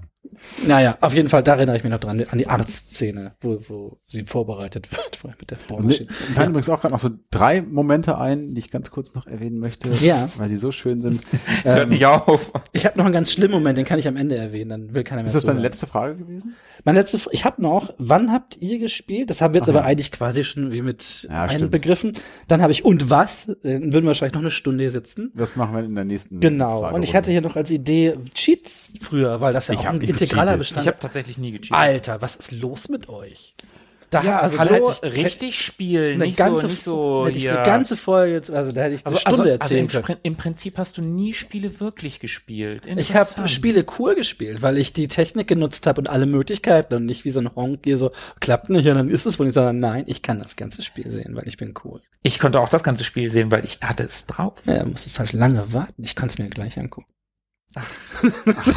ja, okay. Jetzt haben wir Tobi hier, glaube ich, die Luft aus den Segeln genommen. Also du hattest noch drei Dinge. Genau, drei Momente. Und Ja. zwar, ich hatte da einen guten Schulfreund, der hieß Tanner und Tanners Familie hatte einen Kiosk. Und Tanner hatte ein NES. Und hinter diesem, oder Das hast du dir ausgeliehen. Genau, das hatte ich immer ausgeliehen oder getauscht gegen meinen Gameboy. Äh, hatten wir da so einen, äh, ja, so einen Tausch gemacht. Und zumindest haben wir dann oft in diesem Kiosk, an den so ein Hinterzimmer angeschlossen war, so ein Aufenthaltsraum für die Family dann irgendwie, in diesem Hinterzimmer gesessen und Super Mario gezockt auf dem NES. Das war für mich immer ähm, ja sehr, sehr geil, weil irgendwie NES war noch der Scheiß damals irgendwie. Es gab noch kein Super Nintendo, also das habe ich ausgesprochen gerne gespielt. Und dann konnte man da, ich meine, es war wie ein Paradies. Ne? Du hast im Kiosk gesessen, die Eltern hatten einen Kiosk und du hattest halt alles. Ne? Es gab immer Cola, es gab immer Süßigkeiten, Weingummis und heiße Hexe und was es da noch so alles gab. Aber das- Heiße Hexe. ey. das war wirklich Eine geil. der großen Enttäuschungen. Und seine Eltern waren da auch sehr, sehr äh, ja, offen und äh, gebefreudig und haben sich da, ja, also Cola war halt überhaupt kein Problem. Das war halt, ja, also das war immer sehr, sehr cool, bei Tanner ähm, Nintendo zu spielen. Und äh, das zweite ist, besagter Jörg, den ich eben gerade auch schon mal erwähnt hatte, der hat bei seinen Eltern im Haus unterm Dach gewohnt. Also ausgebauter Dachboden. Und da habe ich hin und wieder mal übernachtet und unter diesem Dach dann mit ihm gepennt. Und da war es dann im Sommer auch sehr, sehr warm und flauschiger Teppichfußboden, wie es in so einem Kinderzimmer so gewesen ist. Und der hatte einen PC im 486er. Und ich erinnere mich auch an diese, an diese, ja, an diese Morgenstunden. Man war ja dann als Kind auch immer relativ früh wach aus irgendwelchen komischen Gründen. Und dass wir uns dann wirklich mit Schlaf in den Augen, gerade aufgewacht, sofort wieder an diesen, an diesen PC gesetzt haben und irgendwas weitergezockt haben, was wir zuvor dann nachts irgendwie beendet hatten. Das war in der Regel X-Wing, das haben wir zu zweit gespielt. Einer an der Tastatur als Flügelmann. Das, ja, so Ja. haben wir das aber auch Ja, gespielt. der hat die, die Waffensysteme bedient und so weiter und der Ja, andere cool. am Joystick. Und ja, da konntest du nämlich auch die, weil du konntest lange vorne und hinten Schilde Genau, legen und so hast das richtig. gehabt. Ja, ja. Das ja. war sehr cool zu zweit. Oder wir haben Comanche gespielt, da haben wir Ah, noch mega, gesprochen. ja. Das war auch sehr, sehr cool. Aber ich erinnere mich noch an diesen, an dieses viel zu warme, von der Sonne aufgeheizte Zimmer unterm Dach und Mhm. diese VGA-Grafik mit MIDI-Sounds aus diesem 486er. Das Ja, war, waren schöne Erlebnisse. Mein bester Freund damals, äh, Markus, der hatte auch, der, die Eltern hatten eine Wohnung und der hatte dann später das ausgebaute Dachgeschoss bekommen. Und das war so eine Schräge, also so ein Schrägdach und auf beiden Seiten großen Fenster. Und im Sommer waren es da 40, 50 Grad. Wir haben da wirklich teilweise in Badehose gesessen und Video- oder Computerspiele gespielt, weil es einfach nicht anders ist. Es war so warm. Und ich weiß, der hat, irgendwann hat er eine Klimaanlage gekriegt, aber so eine richtig, so eine alte. Das war so ein großer grüner Kasten. Der war so hoch, also so auch 81 ungefähr hoch. Ein riesen Metallding mit so einem breiten Schlauch, der rausging, der hing aus dem Fenster und es macht da so war es erträglich, aber gehört hast du nichts mehr. Aber was ihr gerade über, über Wärme sagt, wir haben ja nun früher, äh, ich weiß nicht, Sebo, bist du einer, der früher auf LAN-Partys gegangen Genau, ist? das Oder- wäre mein dritter Punkt noch gewesen. Nein, also ich war einmal auf einer und ich habe dann gelernt, dass man da nur Pornos tauscht und vielleicht nach vier, fünf Stunden auch mal ein Spiel spielt, aber nicht das, was ich möchte. Exakt so war's. Musik. Aber ich hatte, ich, das war auch original mein drittes Thema und ich habe dann gerade mir gedacht, vielleicht lagern wir das aus und müssen das mal irgendwie in einem anderen Aber ja, ja, Termin das behandeln. finde ich, hast du recht. LAN-Partys sollte man noch mal wirklich separat, wie das abgelaufen ist. Aber Ich eine gerade Sache, alles schon dazu gesagt, was, was soll da noch kommen? aber, aber eine Sache, nein, nein, nein, nein, es war wichtig, wann du da aufgeschlagen bist. Egal. Wir haben LAN-Party bei Felix gemacht und der hat auch unterm Dach gewohnt. Und wir hatten alle Intel-Prozessoren, außer Marius hieß er, Spitzname Echo. Echo hatte eine AMD. Und er war der einzige, es war im Hochsommer und wir haben dann da irgendwie, haben äh, den Tag an der Limmer Schleuse verbracht und dann sind wir am späten Nachmittag sind wir dann zu ihm, wenn es dann erträglich da oben geworden ist, Fenster auf, aber es war trotzdem halt noch super warm, weil es den ganzen Tag die Sonne darauf gebrezelt ist. Naja, und sein PC war halt immer überhitzt und er musste dann den PC, damit er mitspielen konnte, aufmachen, auf die Seite legen, Ventilator direkt drauf von oben. Bei uns allen, wie gesagt, alle Intel-Prozessoren außer er. Das war für mich damals der Grund, mir nie in Anführungsstrichen ein AMD zu kaufen, sondern immer bei Intel zu bleiben. Mhm. Also, ne, damals war das wirklich noch ein Qualitätsunterschied wie Tag Ja. und Nacht. Ja. Und auch- obwohl ich bei der LAN nicht dabei gewesen bin, aber wir haben ja so ein paar andere noch gemeinsam erlebt. Ich erinnere mich da auch an so ein paar Veranstaltungen bei, bei Hank im Kinderzimmer. Da waren wir auch mal im Sommer. Und ich finde so dieses, diese, diese Stimmung, diese Atmosphäre irgendwie in so einer lauen Sommernacht, Fenster groß auf, man hört draußen noch so ein bisschen die, die Autos vorbeifahren und irgendwie die, die Mauersegler oder was auch immer da rumschwirren und dann da so vorm Rechner zu hocken. Eigentlich viel zu heiß, unerträglich, klebrig und schwitzig und eklig mit sechs Mann da in der Bude. Aber, In, einem- in einem Kinderzimmer, ne? Ja, Also aber- äh, das aber- ist nicht groß gewesen. aber irgendwie war es auch ganz geil. war voll geil. Ja, mein- wie gesagt, mein Vater hatte den Keller. Da war seine Das war im Sommer mal der beste Raum. Also im Sommer war, und es war immer dunkel, ne? Also ein kleines Schlitzfenster, die können wir leicht zumachen. Sonne hat nicht genervt beim Spielen, es war schön kühl, es war schon sehr ideal. Ich musste gerade, ich habe eine, eine lustige LAN-Erinnerung, weil es so früh war schon. Und zwar weiß ich noch, dass Klaas, mein Nachbar, hatte immer zwei Rechner da stehen. Seinen guten, den 486er und so einen, oh, ich weiß nicht, 286er oder einen ganz schlappen 386er. Und wir haben tatsächlich das erste Doom. Das konnte man nämlich Koop zu zweit spielen, tatsächlich. Oder was gegeneinander? Ich glaube, es war schon Koop.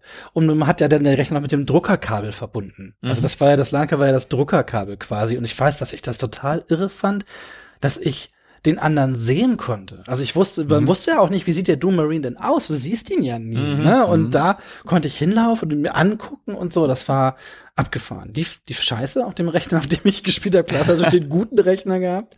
Aber ja, Aber mit IDTQD bist du wahrscheinlich äh, Ja, ich, ja, ich denke, ihr cheatet nicht. Ich, Ich habe es nicht behauptet. Also Eine da, KFA hätte ich auch noch im ja, Programm. da, da habe ich, ich kann da, glaube ich, alleine eine halbe Stunde lang über Ultima 7 reden, was man da machen konnte und wie ich früher mit Textdezimalrechnern, ich sag nur hier- Bratwurst und Ölimperium. Ja, genau. Oder hier mit dem, mit dem, äh, wie heißt denn denn hier noch, mit einem Hex-Editor reingegangen bist, damit du mal endlich ein bisschen Geld in SimCity 2000 hattest und so. Das war schon, konnte äh, man sowas nicht auch bei X-Wing machen? Mit dem Hex-Editor irgendwie sagt ja, mir das es gerade ging was. damals alles mit dem Hex-Editor. Ich kannte das Ding auswendig. Ich wusste genau, ich, ich wusste schon, wie ich das finde und so. Das war schon, aber da wollte ich gar nicht hin. Da, Mhm. Ich denke, das lagern wir nochmal aus. Eine Sache fiel mir noch ein. Bei Sp an Orten, keiner von euch hat ein Kaufhaus erwähnt. Habt ihr nie Stimmt. in Kaufhäusern Doch. gestanden? Oh, so. Ja, da dann, sagst du was. Genau, ich habe nämlich mal eine meiner unangenehmsten Erfahrungen, oder es war eher ein bisschen peinlich für mich, so schlimm war das, glaube ich, gar nicht. Aber ich wollte, habe ja erwähnt, dass ich immer schon mal einen Megadrive haben wollte. Ich weiß nicht, ob das schon Sebo, ich erzählt. auch. Ja, ich wollte erzähl auch immer mal. einen Megadrive Immer einen haben. Megadrive haben, ja. Ich wollte auch immer einen Megadrive haben. Ja, und, und in Ich habe dann Hildesheim. einen Amiga gekriegt. ja, scheiße. Und ähm, Okay, aber ich hätte auch gerne einen Mega. ja, ich musste mir irgendwann eine Playstation kaufen. Das war dann schon sehr viel später. Mir tut mir wirklich leid. Ja, das ist schlimm. Da kann ich ganz viel zu erzählen, aber jetzt nicht. Eins meiner unangenehmsten Erlebnisse im Kaufhaus war, wir hatten in Hildesheim einen Toys R Us und die hatten tatsächlich einen Mega Drive da stehen zum Probespielen und da war nicht so viel los. Ich glaube beim Kaufhof oder Horten, beim Horten mit in der Stadt war immer ein Haufen Kids davor, da hast, bist du nie dran gekommen. Dass die standen auch gefühlt von morgens um 10 bis der Laden dicht gemacht hat. Und dann bist du dann gar nicht zum Zug gekommen, aber bei Toys R Us war nicht so viel los. Und da lief das Shinobi. Ich glaube, das ist Shinobi 1 oder 2 fürs Mega Drive. Und ich schlaubig war, ich habe ja die Powerplay quasi äh, religiös, sagt man das religiös, wenn man etwas sehr ausführlich liest, quasi auswendig gelernt. Und ich wusste, äh, geil, ich spiele jetzt Shinobi. Und wenn man bei Shinobi die äh, Shuriken auf Null dreht, dann Und hat man wartet. unendlich viele Shurikens. So, und dann hab ich das gemacht und ich hatte keine. das musst kann nicht wahr sein. warten. Ja, und dann kam nämlich der schlaue, picklige junge Verkäufer und meinte, ja, wolltest du dir unendlich Shurikens holen? Da musst du warten, bis das funktioniert. Jetzt ist aber genug gespielt, der nächste. das war gemein. Das ist ja fies. ja, Hoffentlich Sache. triffst du ihn irgendwann mal wieder. Echt, ey, da hab ich einfach nicht Shinobi spielen lassen. Und nebenan habe ich dann Zelda 2 gespielt. Das war mein erster Zelda-Eindruck, das war Okay. merkwürdig. Ja, aber na klar, Kaufhäuser, da haben wir auch vor einiger Zeit mal, du hast auch erzählt, Tobi, dass du nach der Schule manchmal ins Kaufhaus gegangen bist. Ja, genau. Ich bin da irgendwie nicht so mit groß geworden, dass ich so nach der Schule mit Freunden, ich bin tatsächlich immer brav erstmal nach Hause gegangen. Aber wenn ich mit Muttern irgendwie losgezogen bin und wenn wir in der Stadt waren oder auch mit Freunden, dann hat man da auch schon mal vorgestanden oder auch wenn man mal alleine in die Stadt gegangen ist. Und ich kann mich an irgend, ich weiß nicht mehr wann das war.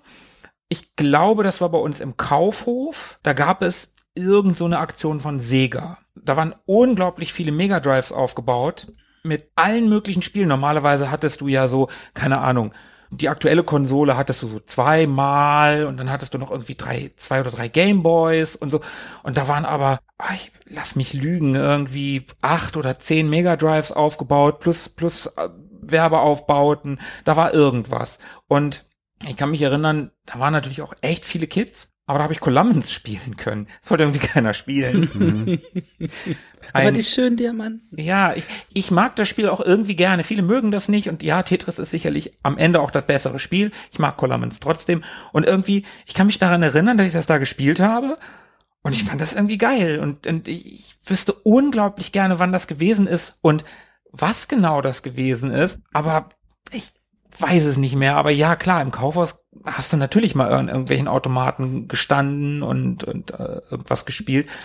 Den Gameboy kann ich mich auch noch an diese extra dafür gemachte Das waren ja immer Fassungen, wo- irgendwelche wo so- Racks, wo das, wo Genau, das mit so einem Metallarm Ja, hinten dran ist mit so einem Gummischlauch drum oder so. so ein beim Gameboy nicht. Beim, Ba- beim Gameboy hattest du Nein, so ein nein, der Gameboy war fest äh, Genau. in so einer Konsole integriert so einer und hatte Klammer, so oder zwei genau, und hatte so zwei äh, Metallbügel, genau, Ja, genau. Und da, da hat so wirklich so ein, so, ein, so ein Licht auch drauf. Da war ein Licht von oben drauf und den konntest du kein bisschen bewegen und na, du konntest da zwar drunter fassen, aber das war's. Und Ja. da musstest du, ich glaube, die kleineren Kinder hatten, haben die da auch so ein kleines Podest damit dran gebaut. Das kann sein. Wenn ich und mich die, da recht die, entsinne. die Konsolen, die du mit einem Pad gespielt hattest, die waren in so einem Arm drinne, in so einer Art Kabelkanal, der dann an so einem Gelenk irgendwie zu bedienen war.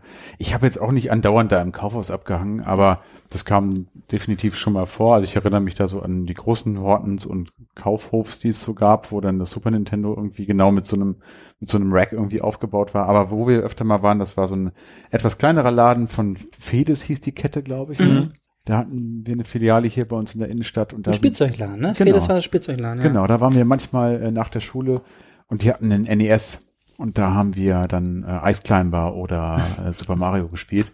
Und das war irgendwie cool, weil der Spielzeugladen war nicht so überlaufen wie die großen Kaufhäuser, da war nicht so viel los. Und ich weiß auch gar nicht, warum die uns nicht einfach rausgeschmissen haben, aber also es war ja klar, dass wir da nichts kaufen werden. Aber irgendwie haben sie uns da machen lassen und das war irgendwie cool, da auf so einem recht großen Fernseher auch, ne, wie, wie man jetzt zu Hause nicht so hatte, dort dann so auch wieder in, so, in der Öffentlichkeit um so zu spielen. Das war eine ganz coole Erfahrung. Mhm. Ich habe es einmal bei Horten geschafft zu spielen. Das war, wie gesagt, alles belegt. Aber da hatten sie auch, da hatten sie einen Mega Drive auch angeschlossen und da lief Mortal Kombat drauf. Und man konnte Oh. das, das Mega Drive Kombat konnte man ja auf blutig stellen. Mhm. Ne? Natürlich hat irgendein Spezi das schon so umgestellt, dass das ging. Und ich hatte Mortal Kombat zu Hause auf dem Rechner. Mit Abacup, ne?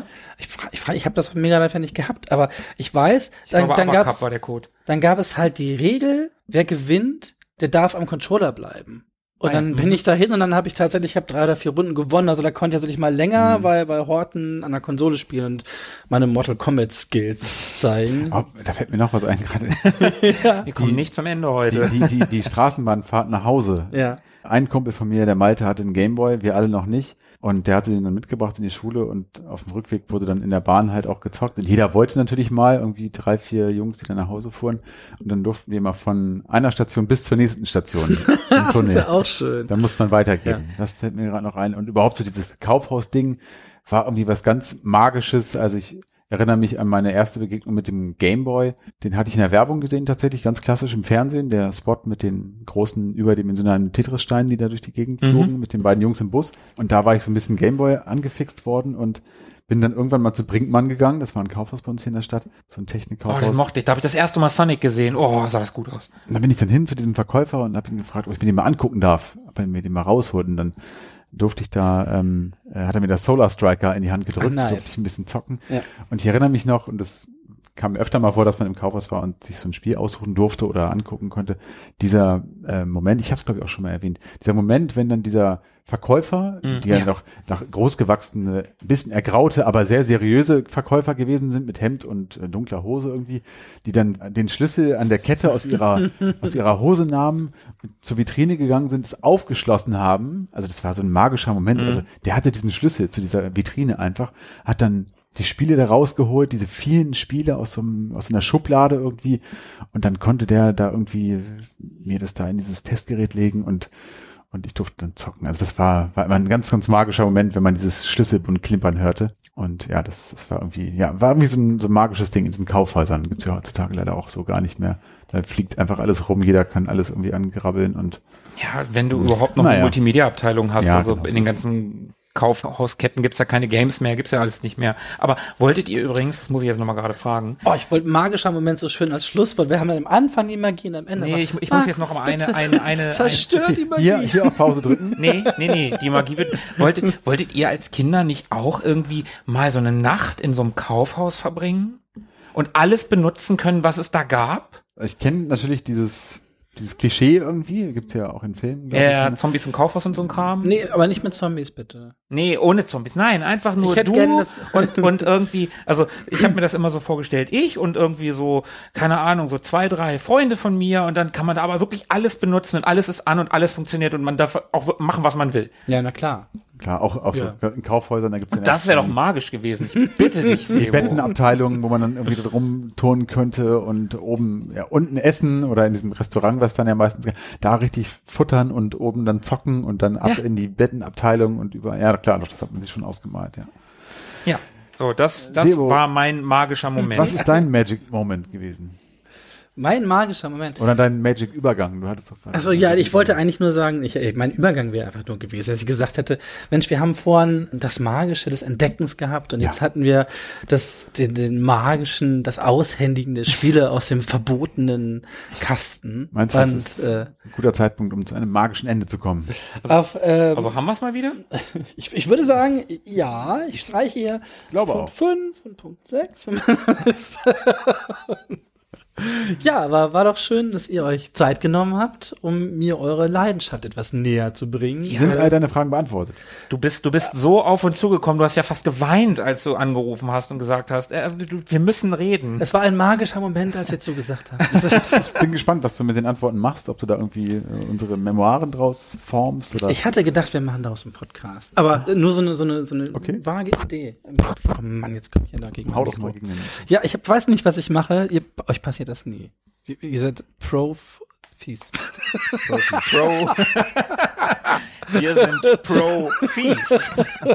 Jetzt, jetzt. Pro-Fees. ihr Profis. Wir sind Pro-Fees. Dann würde ich tatsächlich sagen, haben wir's, oder? Ja. Dann haben wir's. Vielen Dank, Sebo, für die Einladung Ja, gerne. und für deinen spontanen Einsatz. Ja, total. Dann bleibt uns nichts anderes zu sagen als vielen Dank an alle, die uns zugehört haben. Ja, vielen Dank, dass ihr bis hierhin durchgehalten habt. Ich hoffe, wir haben euch viele magische Momente bereiten können. Ja, sagt uns doch mal bitte, wie ihr es fandet. War ja wieder so eine launige Plauderrunde. Wie Sebo magisch es war auf einer Skala von 1 bis 10. Sehr magisch, so mittelmäßig magisch, unmagisch eventuell. Magical Kingdom. Aber wenn es super magisch war, dann lasst es uns gerne wissen. Ja. Lasst uns eine Bewertung da auf Apple Podcasts. Oder Spotify kann man ja auch. Ne? Genau, seit neuestem. Oder lasst es uns auf irgendeinem unserer anderen Kanäle wissen, auf Twitter zum Beispiel oder Instagram. Genau, da sind wir alle aktiv, mehr oder weniger. Und Screenshots. ja, Viele Horizon Folgt Screenshots. Sebo 3000 oder so. Wenn ihr euch Forbidden West spoilern wollt, gerne. Ja, ja, ja. ja, ja, lasst, lasst, lasst uns irgendwie wissen, wie ihr es fandet. Ihr, könnt auch bei uns auf www.ewiggestern.de, der wunderschönsten Website des Universums, vorbeikommen. Ist sie und magisch, Markus? Sie ist mega magisch. Das wollte ich mal hören. Sie ist so grau und mega magisch, das ist nicht zu fassen. Ja, Ja.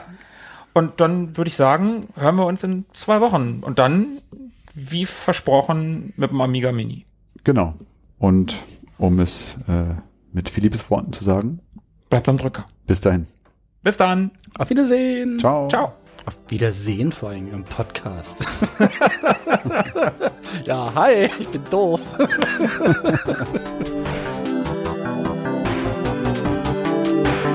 Mögen die Retro Boys mit euch sein.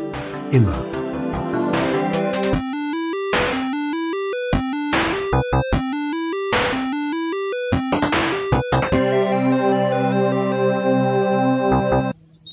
Wenn du Hightech richtig genießen willst, Fedes.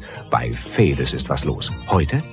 Der tragbare Gameboy von Nintendo ist da und jede Menge Spiele zum Auswechseln. Stereo-Kopfhörer, Dialogkabel für Wettkämpfe live und das spannende Spiel Tetris sind beim Gameboy gleich dabei. Spiel, wo immer du willst. Mit dem tragbaren Gameboy. Die Actionwelt für coole Köpfe von Nintendo.